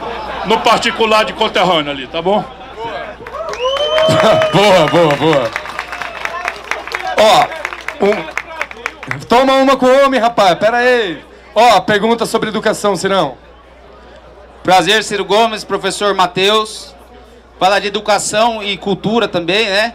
É, não é só o Paulo Henrique Amorim, teve o Chico Oliveira, nossa madrinha Beth Carvalho. Esse é um samba de resistência, de samba, uma, uma cultura que é importante da marineira. Ninguém mais está suportando esse Brasil fascista. Da educação é de falar do desmonte da universidade, que o IFESP, onde me graduei em licenciatura, geografia, vai acabar, vai, vai fechar a luz, não tem conta de luz até agosto. Então eu também não tenho chance de ingressar como docente formado em licenciatura em geografia pelo IFESP no superior. São 1.300 candidatos para duas vagas. Então, se eu trabalhar na educação básica do Estado Fundamental 2, do PSDB, que sucateia, joga, a gente apanha, a gente está ficando doente, a gente está abandonando a carreira de professor, porque eu vou anunciar meu contra-cheque aqui de 40 horas semanais. R$ 2.300. Mil de aluguel, 500 condomínios, você vê aí. Dá para receber um pouco, trabalhar menos, ganhar 1.100, 500 reais. Na educação privada, eu fui para educação privada, escola particular pequena. Na educação nessa escola, sofri censura. Então eu queria que você falasse do Escola Sem Partido, porque eu falei que a Globo manipulava e mentia, desinformava a população que o William Bonner era um grande mentiroso. Eu falei do. É, fui cobrado e tomei advertência porque eu falei do Zezé Perrella. O que, que o professor está falando numa oitava série sobre cocaína? Eu não estou vendendo cocaína, eu estava falando do Zezé Perrella do Helicoca. E a terceira foi assim, Kim Jong-un da Coreia do Norte. Eu não quero esse regime para o Brasil, esse comunismo. Mas eu achei importante dizer estratégias das ações exteriores, da, da, importância da bomba nuclear como defesa. Ninguém sai jogando bomba nuclear nos outros países, a não ser um país que jogou duas lá em, em, em Hiroshima, né? E, então, assim, fui censurado. Então me dá, assim, a pergunta é, me dá uma palavra, um alento, Ciro Gomes, porque eu não tenho para onde correr. Nós, professores do Estado de São Paulo, estamos correndo e ficando doentes aqui. Nós não aguentamos mais trabalhar aqui, infelizmente.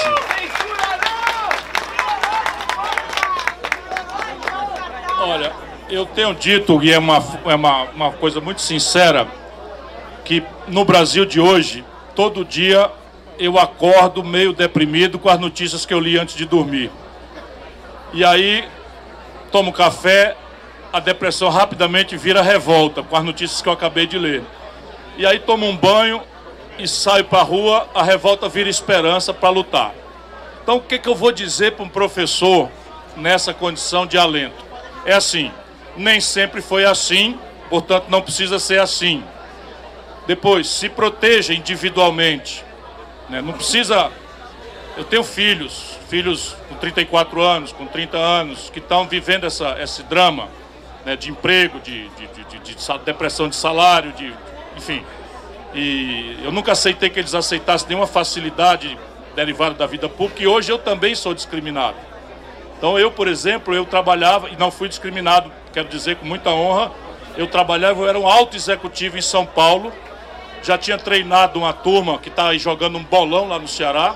Então, é espetacular o que está acontecendo no Ceará. E eu era o alto executivo da Companhia Siderúrgica Nacional. Era presidente de duas companhias, ganhava um salário que eu não tenho coragem de falar, né, tanto mais depois do seu, tão alto que era. E quando veio o golpe, eu me senti constrangido, me senti um covarde se eu continuasse lá nos meus confortos, morando no Itaim, indo a pé para o trabalho, porque aluguei um apartamento caríssimo ali pertinho, mas o meu salário pagava mais sobrando.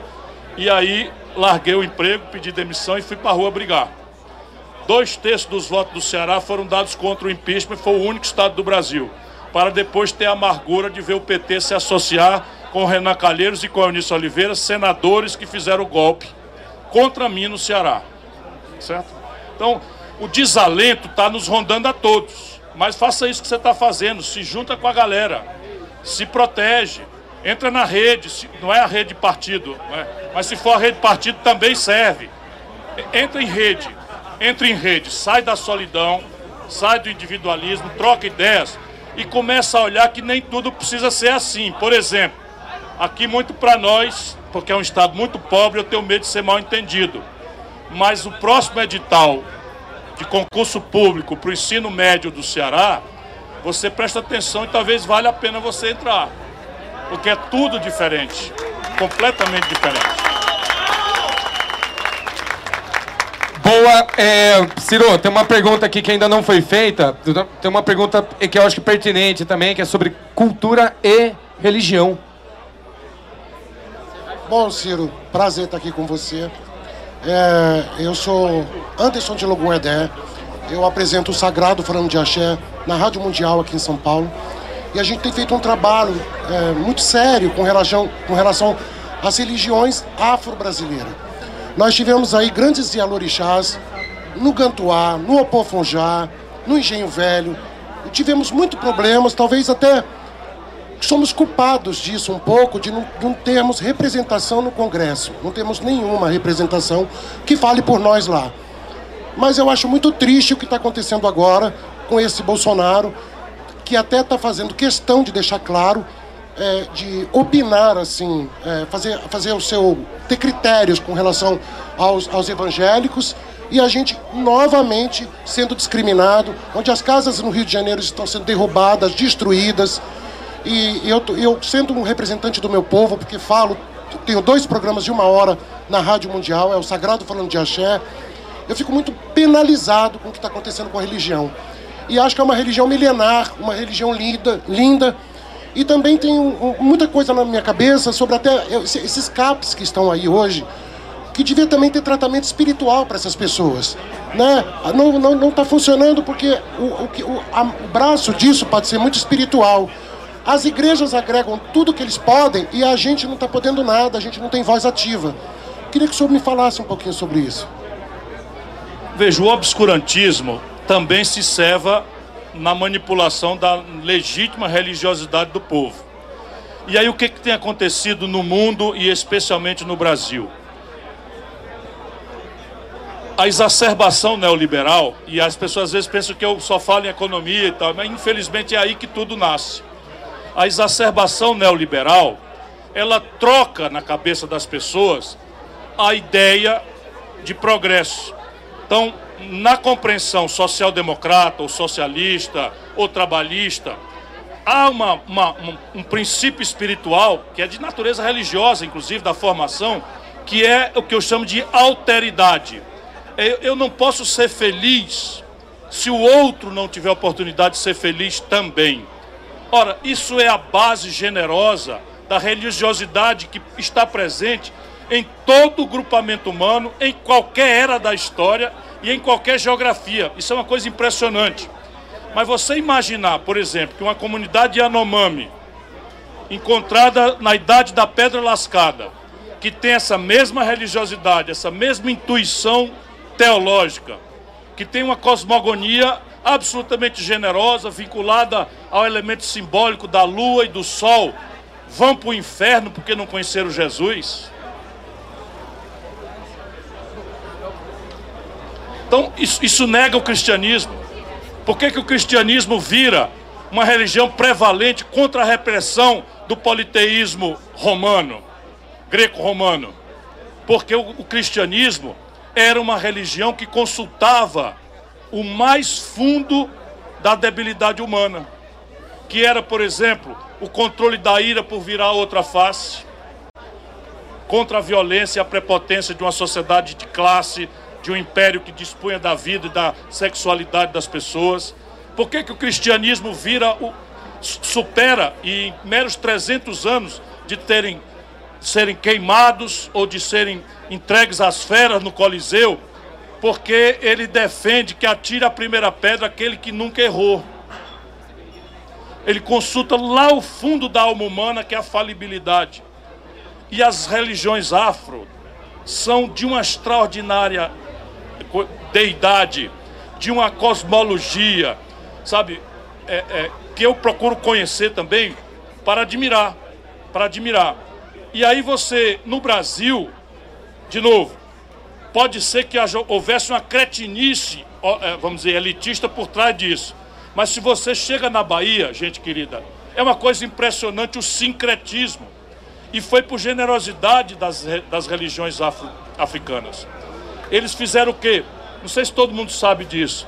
Eles fizeram que os seus elementos cosmogônicos e com seus elementos teológicos guardassem correspondência com os elementos teológicos do cristianismo. Então, Iemanjá e Nossa Senhora, e vai indo fazer. Então, não é possível que não seja a tolerância, o respeito à diversidade o caminho. E nós precisamos lutar por isso, porque era o último elemento que falta no Brasil para desagregar o tecido nacional, como eu tentei falar para vocês, e eu não estou com paranoia nenhuma. É isto também. Quando um presidente da República que nada mais é do que um impostor. Nada mais é nesse assunto um impostor, porque não dá testemunho de nada. É católico, se deixou batizar por, por a denominação neopentecostal fala que vai botar um ministro do Supremo terrivelmente evangélico, ele está violentando uma tradição em que a representação simbólica da presidência da República é garantir a laicidade do Estado, ou seja, o Estado não é contra a religião. O Estado é o protetor de todas as expressões de amor a Deus, qualquer que seja ela.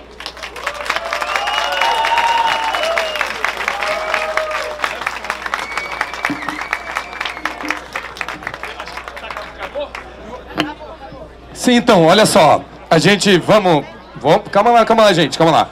Temos uma pergunta de uma companheira que está aqui desde o começo. Então, uma pergunta muito interessante fazer sobre educação.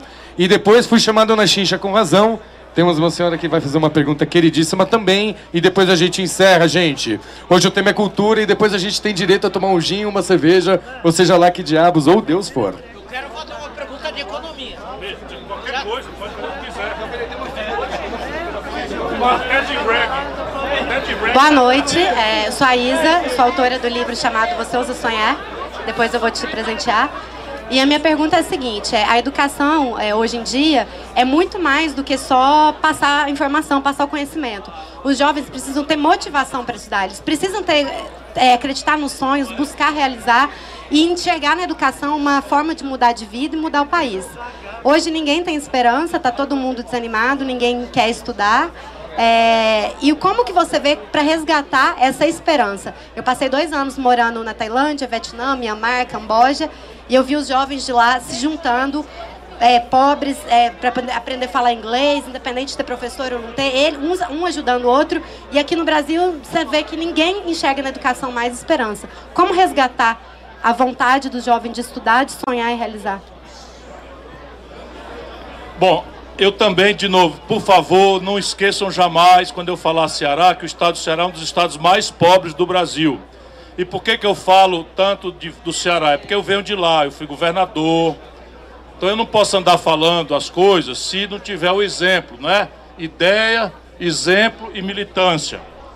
Então, no Ceará, o ambiente, sob o ponto de vista da educação pública, é outro. Não acredite no que eu estou dizendo. Quando chegar em casa, entre na internet, e vai ver o que está acontecendo. Então, lá, por exemplo, hoje, nós estamos evoluindo para o ensino integral em tempo integral, as duas coisas. E no ensino integral, nós estamos introduzindo no ensino médio projeto de vida. Então, os garotos e garotas todas são estimulados, para além da matemática, da ciência, da geografia, a refletirem sobre a realidade, o entorno, porque o ensino é profissionalizante. Eles elegem a vocação que querem as escolas mudam ciclicamente o treinamento e a capacitação e o Estado paga o estágio remunerado nas empresas para começar. Então, a evasão escolar para nós é zero. Nós já temos o IDEB do ano 2030. A minha cidade já trocou IDEB para nós, para nosso consumo, pelo PISA, que é Sobral. E o Ceará tem 82 das 100 melhores escolas públicas do Brasil. E a emulação é imensa, nós devemos isso a, fundamentalmente aos professores. Mas o padrão de direção é radicalmente único. As boas práticas lá são disseminadas à força, à força, vamos dizer, institucionalizado. Então lá é o seguinte, a melhor escola, no ano que vem, vai adotar a pior escola do Estado. Então a pior escola vai de repente ser co-administrada pela melhor escola vai trazer as melhores práticas, vai capacitar, vai treinar, vai suprir, vai fazer, por exemplo, ensino especial, autista, lá na minha cidade, um professor para cada autista, individual, porque se tiver dois já não funciona. Isso não é dinheiro, nós somos um dos estados mais pobres, isso é outro, outra coisa. Dinheiro sim, nós fizemos um grande esforço de retreinamento, requalificação, de melhoria do salário, trocamos os critérios de distribuição da cota parte do ICMS para os municípios, que antes o critério era população e valor adicionado. Agora é população, valor adicionado e quanto o município gasta com educação acima do mínimo constitucional. De maneira que o que ele gasta acima do mínimo constitucional, o Estado dá por dois. E aí tem uma emulação, de maneira que é, é perfeitamente possível que seja diferente. E sem isso, nós não vamos para canto nenhum. Vou terminar. Como é que a gente retém um garoto hoje, brasileiro, numa escola? para além do ambiente físico, de um professor bem estimulado, bem treinado, bem capacitado, isso significa trocar o paradigma pedagógico. O que, é que eu estou querendo dizer? Hoje, um garoto de 16 anos acordar em Heliópolis, num frio desse, tomar banho, que já na cidade é uma coisa chata pra cacete, né? Descer a favela, tomar um ônibus, chegar na escola e tá lá o, o professor se esfolando, coitado, na condição que tem, com giz na lousa dizendo que Pedro Alves Cabral descobriu o Brasil dia 22 de abril de 1500, o garoto não precisa ir para a escola para isso. Se ele entrar no Google, ele vai achar um, um, site virtual em que ele faz a viagem junto com Pedro Alves Cabral, virtualmente, em 3D. Se ele puder encontrar uns óculos, vai fazer. Se ele não vai, vai desenvolver com papel celofane. E isso é só uma brincadeira. Então, em vez de perguntar quem descobriu o Brasil, nós temos que perguntar o que, é que ele acha dessa história do Brasil ter sido descoberto dia 22 de abril, por acaso, quando em 1494 os portugueses e espanhóis já estavam brigando pelo nada, seis anos antes, aí ele vai pensar. Porque o que importa agora é associar informações que existem e inovar. E nós insistimos em reproduzir. Exato. É isso.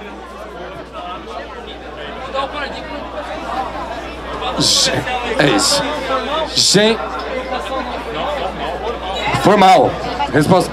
Gente, olha só. Última pergunta da nossa companheira aqui. E. Vamos pro samba, depois o Neto tem mais um informe, tá bom, Ciro? E vamos que vamos. É isso. Ciro, precisamos de pessoas na luta igual você, porque está faltando gente na coragem e na luta. A gente não tem pessoas que a gente diga, nesse cara dá pra gente acreditar, nesse cara dá pra gente confiar. Eu tenho uma pergunta para você que é uma, uma dúvida que eu tenho mesmo, que é assim, eu, eu vi várias entrevistas e li em vários lugares, pessoas dizendo que não achavam que o Trump seria eleito. Depois não achavam que o Bolsonaro seria eleito. Você chegou a ver as imagens do Vox na Espanha, a convenção deles, com cem, sei quantas, centas mil pessoas super. De onde brotou esse cogumelo da direita do Vox? Mesmo votos de pessoas que a gente conhece, de onde saíram esses votos? Por exemplo, Witzel, quem era Witzel? Então eu tenho para mim que a direita inventou alguma coisa que eu acho que a esquerda não está falando sobre ela. Eles inventaram uma forma nova. Você pensa, por exemplo, o Lula fazia, fazia política com um megafone numa Kombi ou num caminhão na frente de uma fábrica. Isso tudo já acabou. Mas a, a forma de política que estava sendo feita, digamos, cinco, seis anos atrás, ela não funciona mais. Você veja, a Marta Suplicy fez os céus, que são maravilhosos fez o bilhete único. O bilhete único põe comida na mesa de uma mulher. Uma mulher não gasta 14 reais para pegar ônibus, porque ela sabe que na feira ela compra com 14 reais legume e fruta para uma semana inteira. Portanto, uma mãe normal não gasta 14 reais para sair de casa, para sair de um Heliópolis, não sei de onde, metrô e ônibus para vir para participar de coisa qualquer. A Marta teve muito menos voto do que o Dória. De onde saiu esse Dória 1, prefeito, Dória 2, governador? A minha preocupação é assim: o que foi, o que foi que a direita descobriu que não está na boca do povo? Do que é que nós estamos não falando? Como é que nós vamos fazer para fazer é, prefeitos decentes em 2020? Eu acho, eu acho, como é que chama você? Lolita. Eu acho que a questão que a Lolita nos trouxe, talvez eu devesse responder não sei. Não é?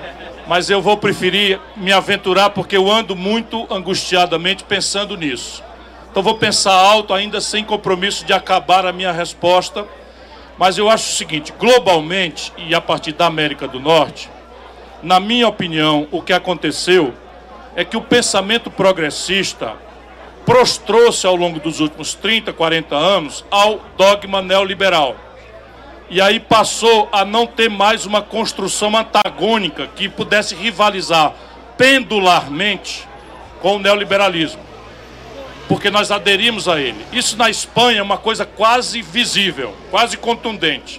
O jovem espanhol, porque o parlamentarismo tem essa velocidade frenética. Então, o jovem espanhol de 30 anos, para quem tem 61 é, é muito jovem, né? Um jovem espanhol de 30, 35 anos viu na idade eleitoral dele, dos 16 para cima, todos os partidos tradicionais irem ao poder em coalizões mais conservadoras, começando com progressistas, o PSOE, e abrirem mão de confrontar a simplificação neoliberal, aderirem aos seus fundamentos e tentarem uma espécie de humanização do neoliberalismo naquilo que é um elemento neoliberal, que é a política social compensatória. Se você puser nos Estados Unidos e na Europa o gravame da migração, dizer, o colapso das economias africanas, o colapso do Médio Oriente, etc., etc., as convulsões provocadas pelo Ocidente à custa de petróleo, com a migração de massa, chegando na Espanha encontrar 42% dos garotos de 18 a 25 anos desempregados, chegando na França anunciando assim velozmente que os muçulmanos serão maioria em 2030, em que a França começa a tentar proibir elementos simbólicos, por exemplo, as mulheres muçulmanas não podem frequentar a escola pública com o véu, com a burca, numa tentativa burra, desesperada, não é de bypassar o assunto. Eu assisti às eleições na Suécia, mais recentemente, e a Suécia tem 10 milhões de habitantes, um milhão de imigrantes, desorganizando o modo 40 anos de social-democracia sem extremismos da Suécia. Então ali me parece flagrante. No Brasil, isso vai para caricatura. Por quê? E o Mujica, outro dia, com a lucidez extraordinária dele, eu acho que é o último líder de esquerda que nós temos na América Latina, é o Mujica. Não vejo outro. Lamento muito, lamento bastante dizer o que eu estou dizendo aqui. Mas líder de esquerda progressista, para mim, é o Mujica. Conheço todos os outros de perto. Não, não precisa mencionar ninguém. Pois bem, o Mujica disse que nós, e ele se pôs junto, no nosso período, cuidamos de produzir consumidores e não cidadãos. Aqui no Brasil é flagrante o que aconteceu. Flagrante. Então nós tínhamos uma concepção confusa de neoliberalismo tosco com Collor, como resposta ao colapso do generoso nacional desenvolvimentismo, que produziu muita contradição, mas produziu um Brasil que acreditava em si mesmo, que não tinha essa depressão que a gente assistiu hoje nas perguntas, um Brasil que o pobre podia fazer um concurso para a Petrobras, para o Banco do Brasil, né? em que a indústria de São Paulo explodiu e havia disputa de engenheiro até pouco tempo atrás, para uma coisa que de repente o Collor disse, não, isso aí não funciona mais, vamos privatizar tudo, vamos liberalizar, etc. Foi derrubado, eu disse isso outro dia, não porque feriu os interesses populares, mas é porque no desastre dele, o Collor feriu muito pesadamente o interesse do baronato. Quando ele fez o confisco da poupança, ele esterilizou um terço da dívida pública do Brasil. Quando ele abriu as importações, ele desoligopolizou vários cartéis. E aí foi derrubado por essa estranha coalizão que derrubou a Dilma. A direita mais corrupta com o povão. Por razões distintas, se somam para fazer a mesma coisa. Essa é a minha tese. Ideia, exemplo e militância. Ideia. Nós precisamos. E aí é o seguinte: militância de trás para diante. Por mais generosa que sejam as expressões para mim, é muito improvável. Eleitoralmente eu até posso ganhar uma eleição, porque essas coisas são pendulares. E o presidencialismo, que é tudo de ruim como instituição, por hiperpersonalizar e tal, mas ele tem essa debilidade positiva ele tem um conteúdo plebiscitário, como está visto no Bolsonaro, qualquer pessoa ganha. Se você bem entender, a elite não queria o Bolsonaro. Vamos ter clareza disso. A, a elite apostou no Alckmin. E aí alguma coisa que existe, que está aí, não deu, não deu ao Alckmin. A elite apostou no Amoedo. Criou emulação, mentira, agora vai e tal, não deu em nada. Apostou no Meirelles. O Meirelles gastou 50 milhões do bolso dele para candidata. E depois aderiu ao Haddad, que trocou o programa. Foi lá no, no cartório eleitoral, no tribunal, trocou o programa e substituiu a, a, a, a nossa absoluta intolerável, é, a nossa intolerante ideia, intolerante é, é, é, é, veto que nós temos de não deixar o Banco Central ser autonomizado para botar a autonomia do Banco Central no programa oficial dele. Mas também não colou. Aí engoliram o Bolsonaro. E o Bolsonaro tem o poder de destruir o pensamento conservador brasileiro. Pode acreditar, ele tem o poder, que é macaco em casa de louça, de destruir o pensamento. E o pensamento conservador, agora, por isso que é grave isso que está acontecendo. O eixo real de poder já está apostando em outra coisa. Já está apostando em outra coisa. E a outra coisa é o Dória. É o Dória, pegar um cara lisinho, muito mais desonesto, muito mais tosco, muito menos tosco do que o Bolsonaro, para levar a agenda adiante. Mas não vai conseguir, porque daqui até lá, os escombros desta, desta maluquice vão preparar um movimento pendular. Está acontecendo. Nós precisamos é que a ideia interrompa o movimento pendular para não cair num back to the past. Numa uma volta ao passado. Tá certo? Então o pêndulo não pode ficar. Na, temos que construir um caminho para organizar via militância, via exemplo, caminhos alternativos. Eu estou vendo a sua expressão e eu partilho consigo. A probabilidade de dar certo é desse tamanho, mas para mim só resta lutar por ela.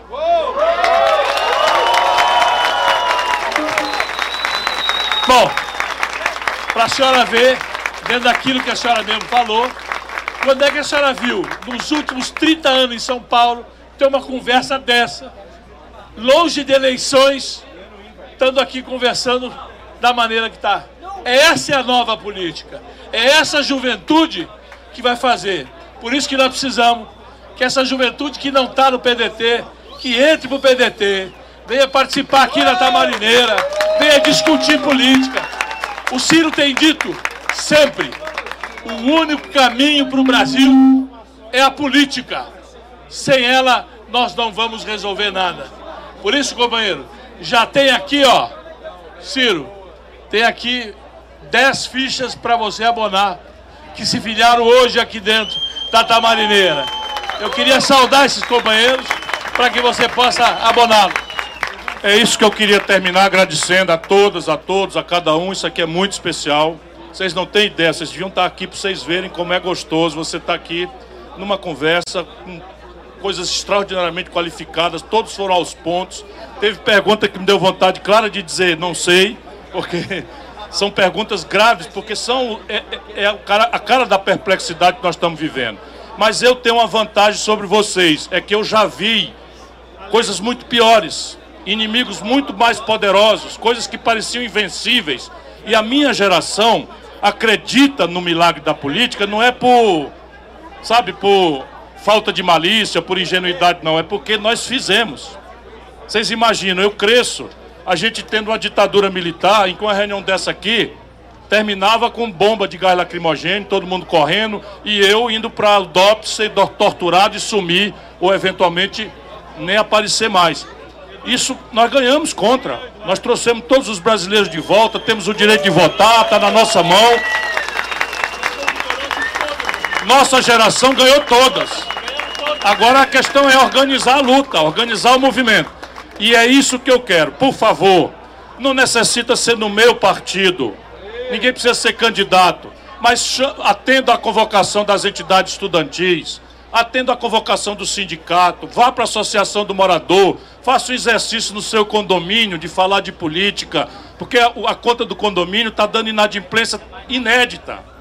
E é preciso que as pessoas entendam que não é o morador do 402 que é safado e não está pagando o condomínio. É porque o desemprego, o arroxo, etc. Então, é, até na reunião do condomínio você pode dizer e criar uma coisa solidária de um aval que cada um possa dar 50 reais e dividir a conta do 402 por enquanto e tal. Isso é que faz uma democracia. Democracia não é regime de concessão que o poderoso chega, danadão, honesto, sabidão, estala o chicote e bota as coisas em ordem por nós. Democracia é um regime de conquista. E a conquista supõe um cidadão ativo, militante, informado, organizado. Muito obrigado. E quem puder filiar no PDT, melhor ainda. Ó, toda quarta-feira, toda quarta-feira, nessa bate-esquina, nessa mesma bate-hora, das 19h30, no Bata Marineira, aqui eu quero agradecer, na nossa tradicional e querida Vila Madalena. Vila Madalena sempre foi assim, bem arejada. Aqui o nosso anfitrião e Bata Marineira, o melhor bar da cidade.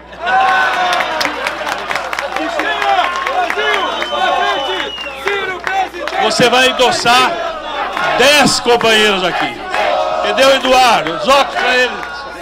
Aqui.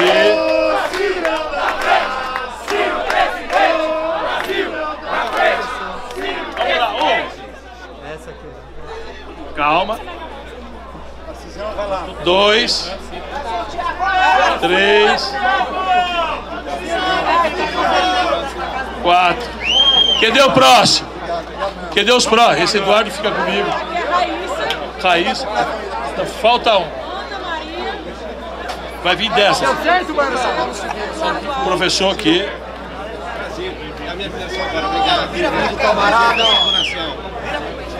Quem mais aí? Gustavo, valeu, senhor. Obrigado. Ô, Rodrigão! Rodrigão, Rodrigão! Vem filiar, vem filiar! Vem, vem, porra! Pronto! Companheiros, agora é som na caixa! Perfeito? Obrigado pela presença. Até a próxima!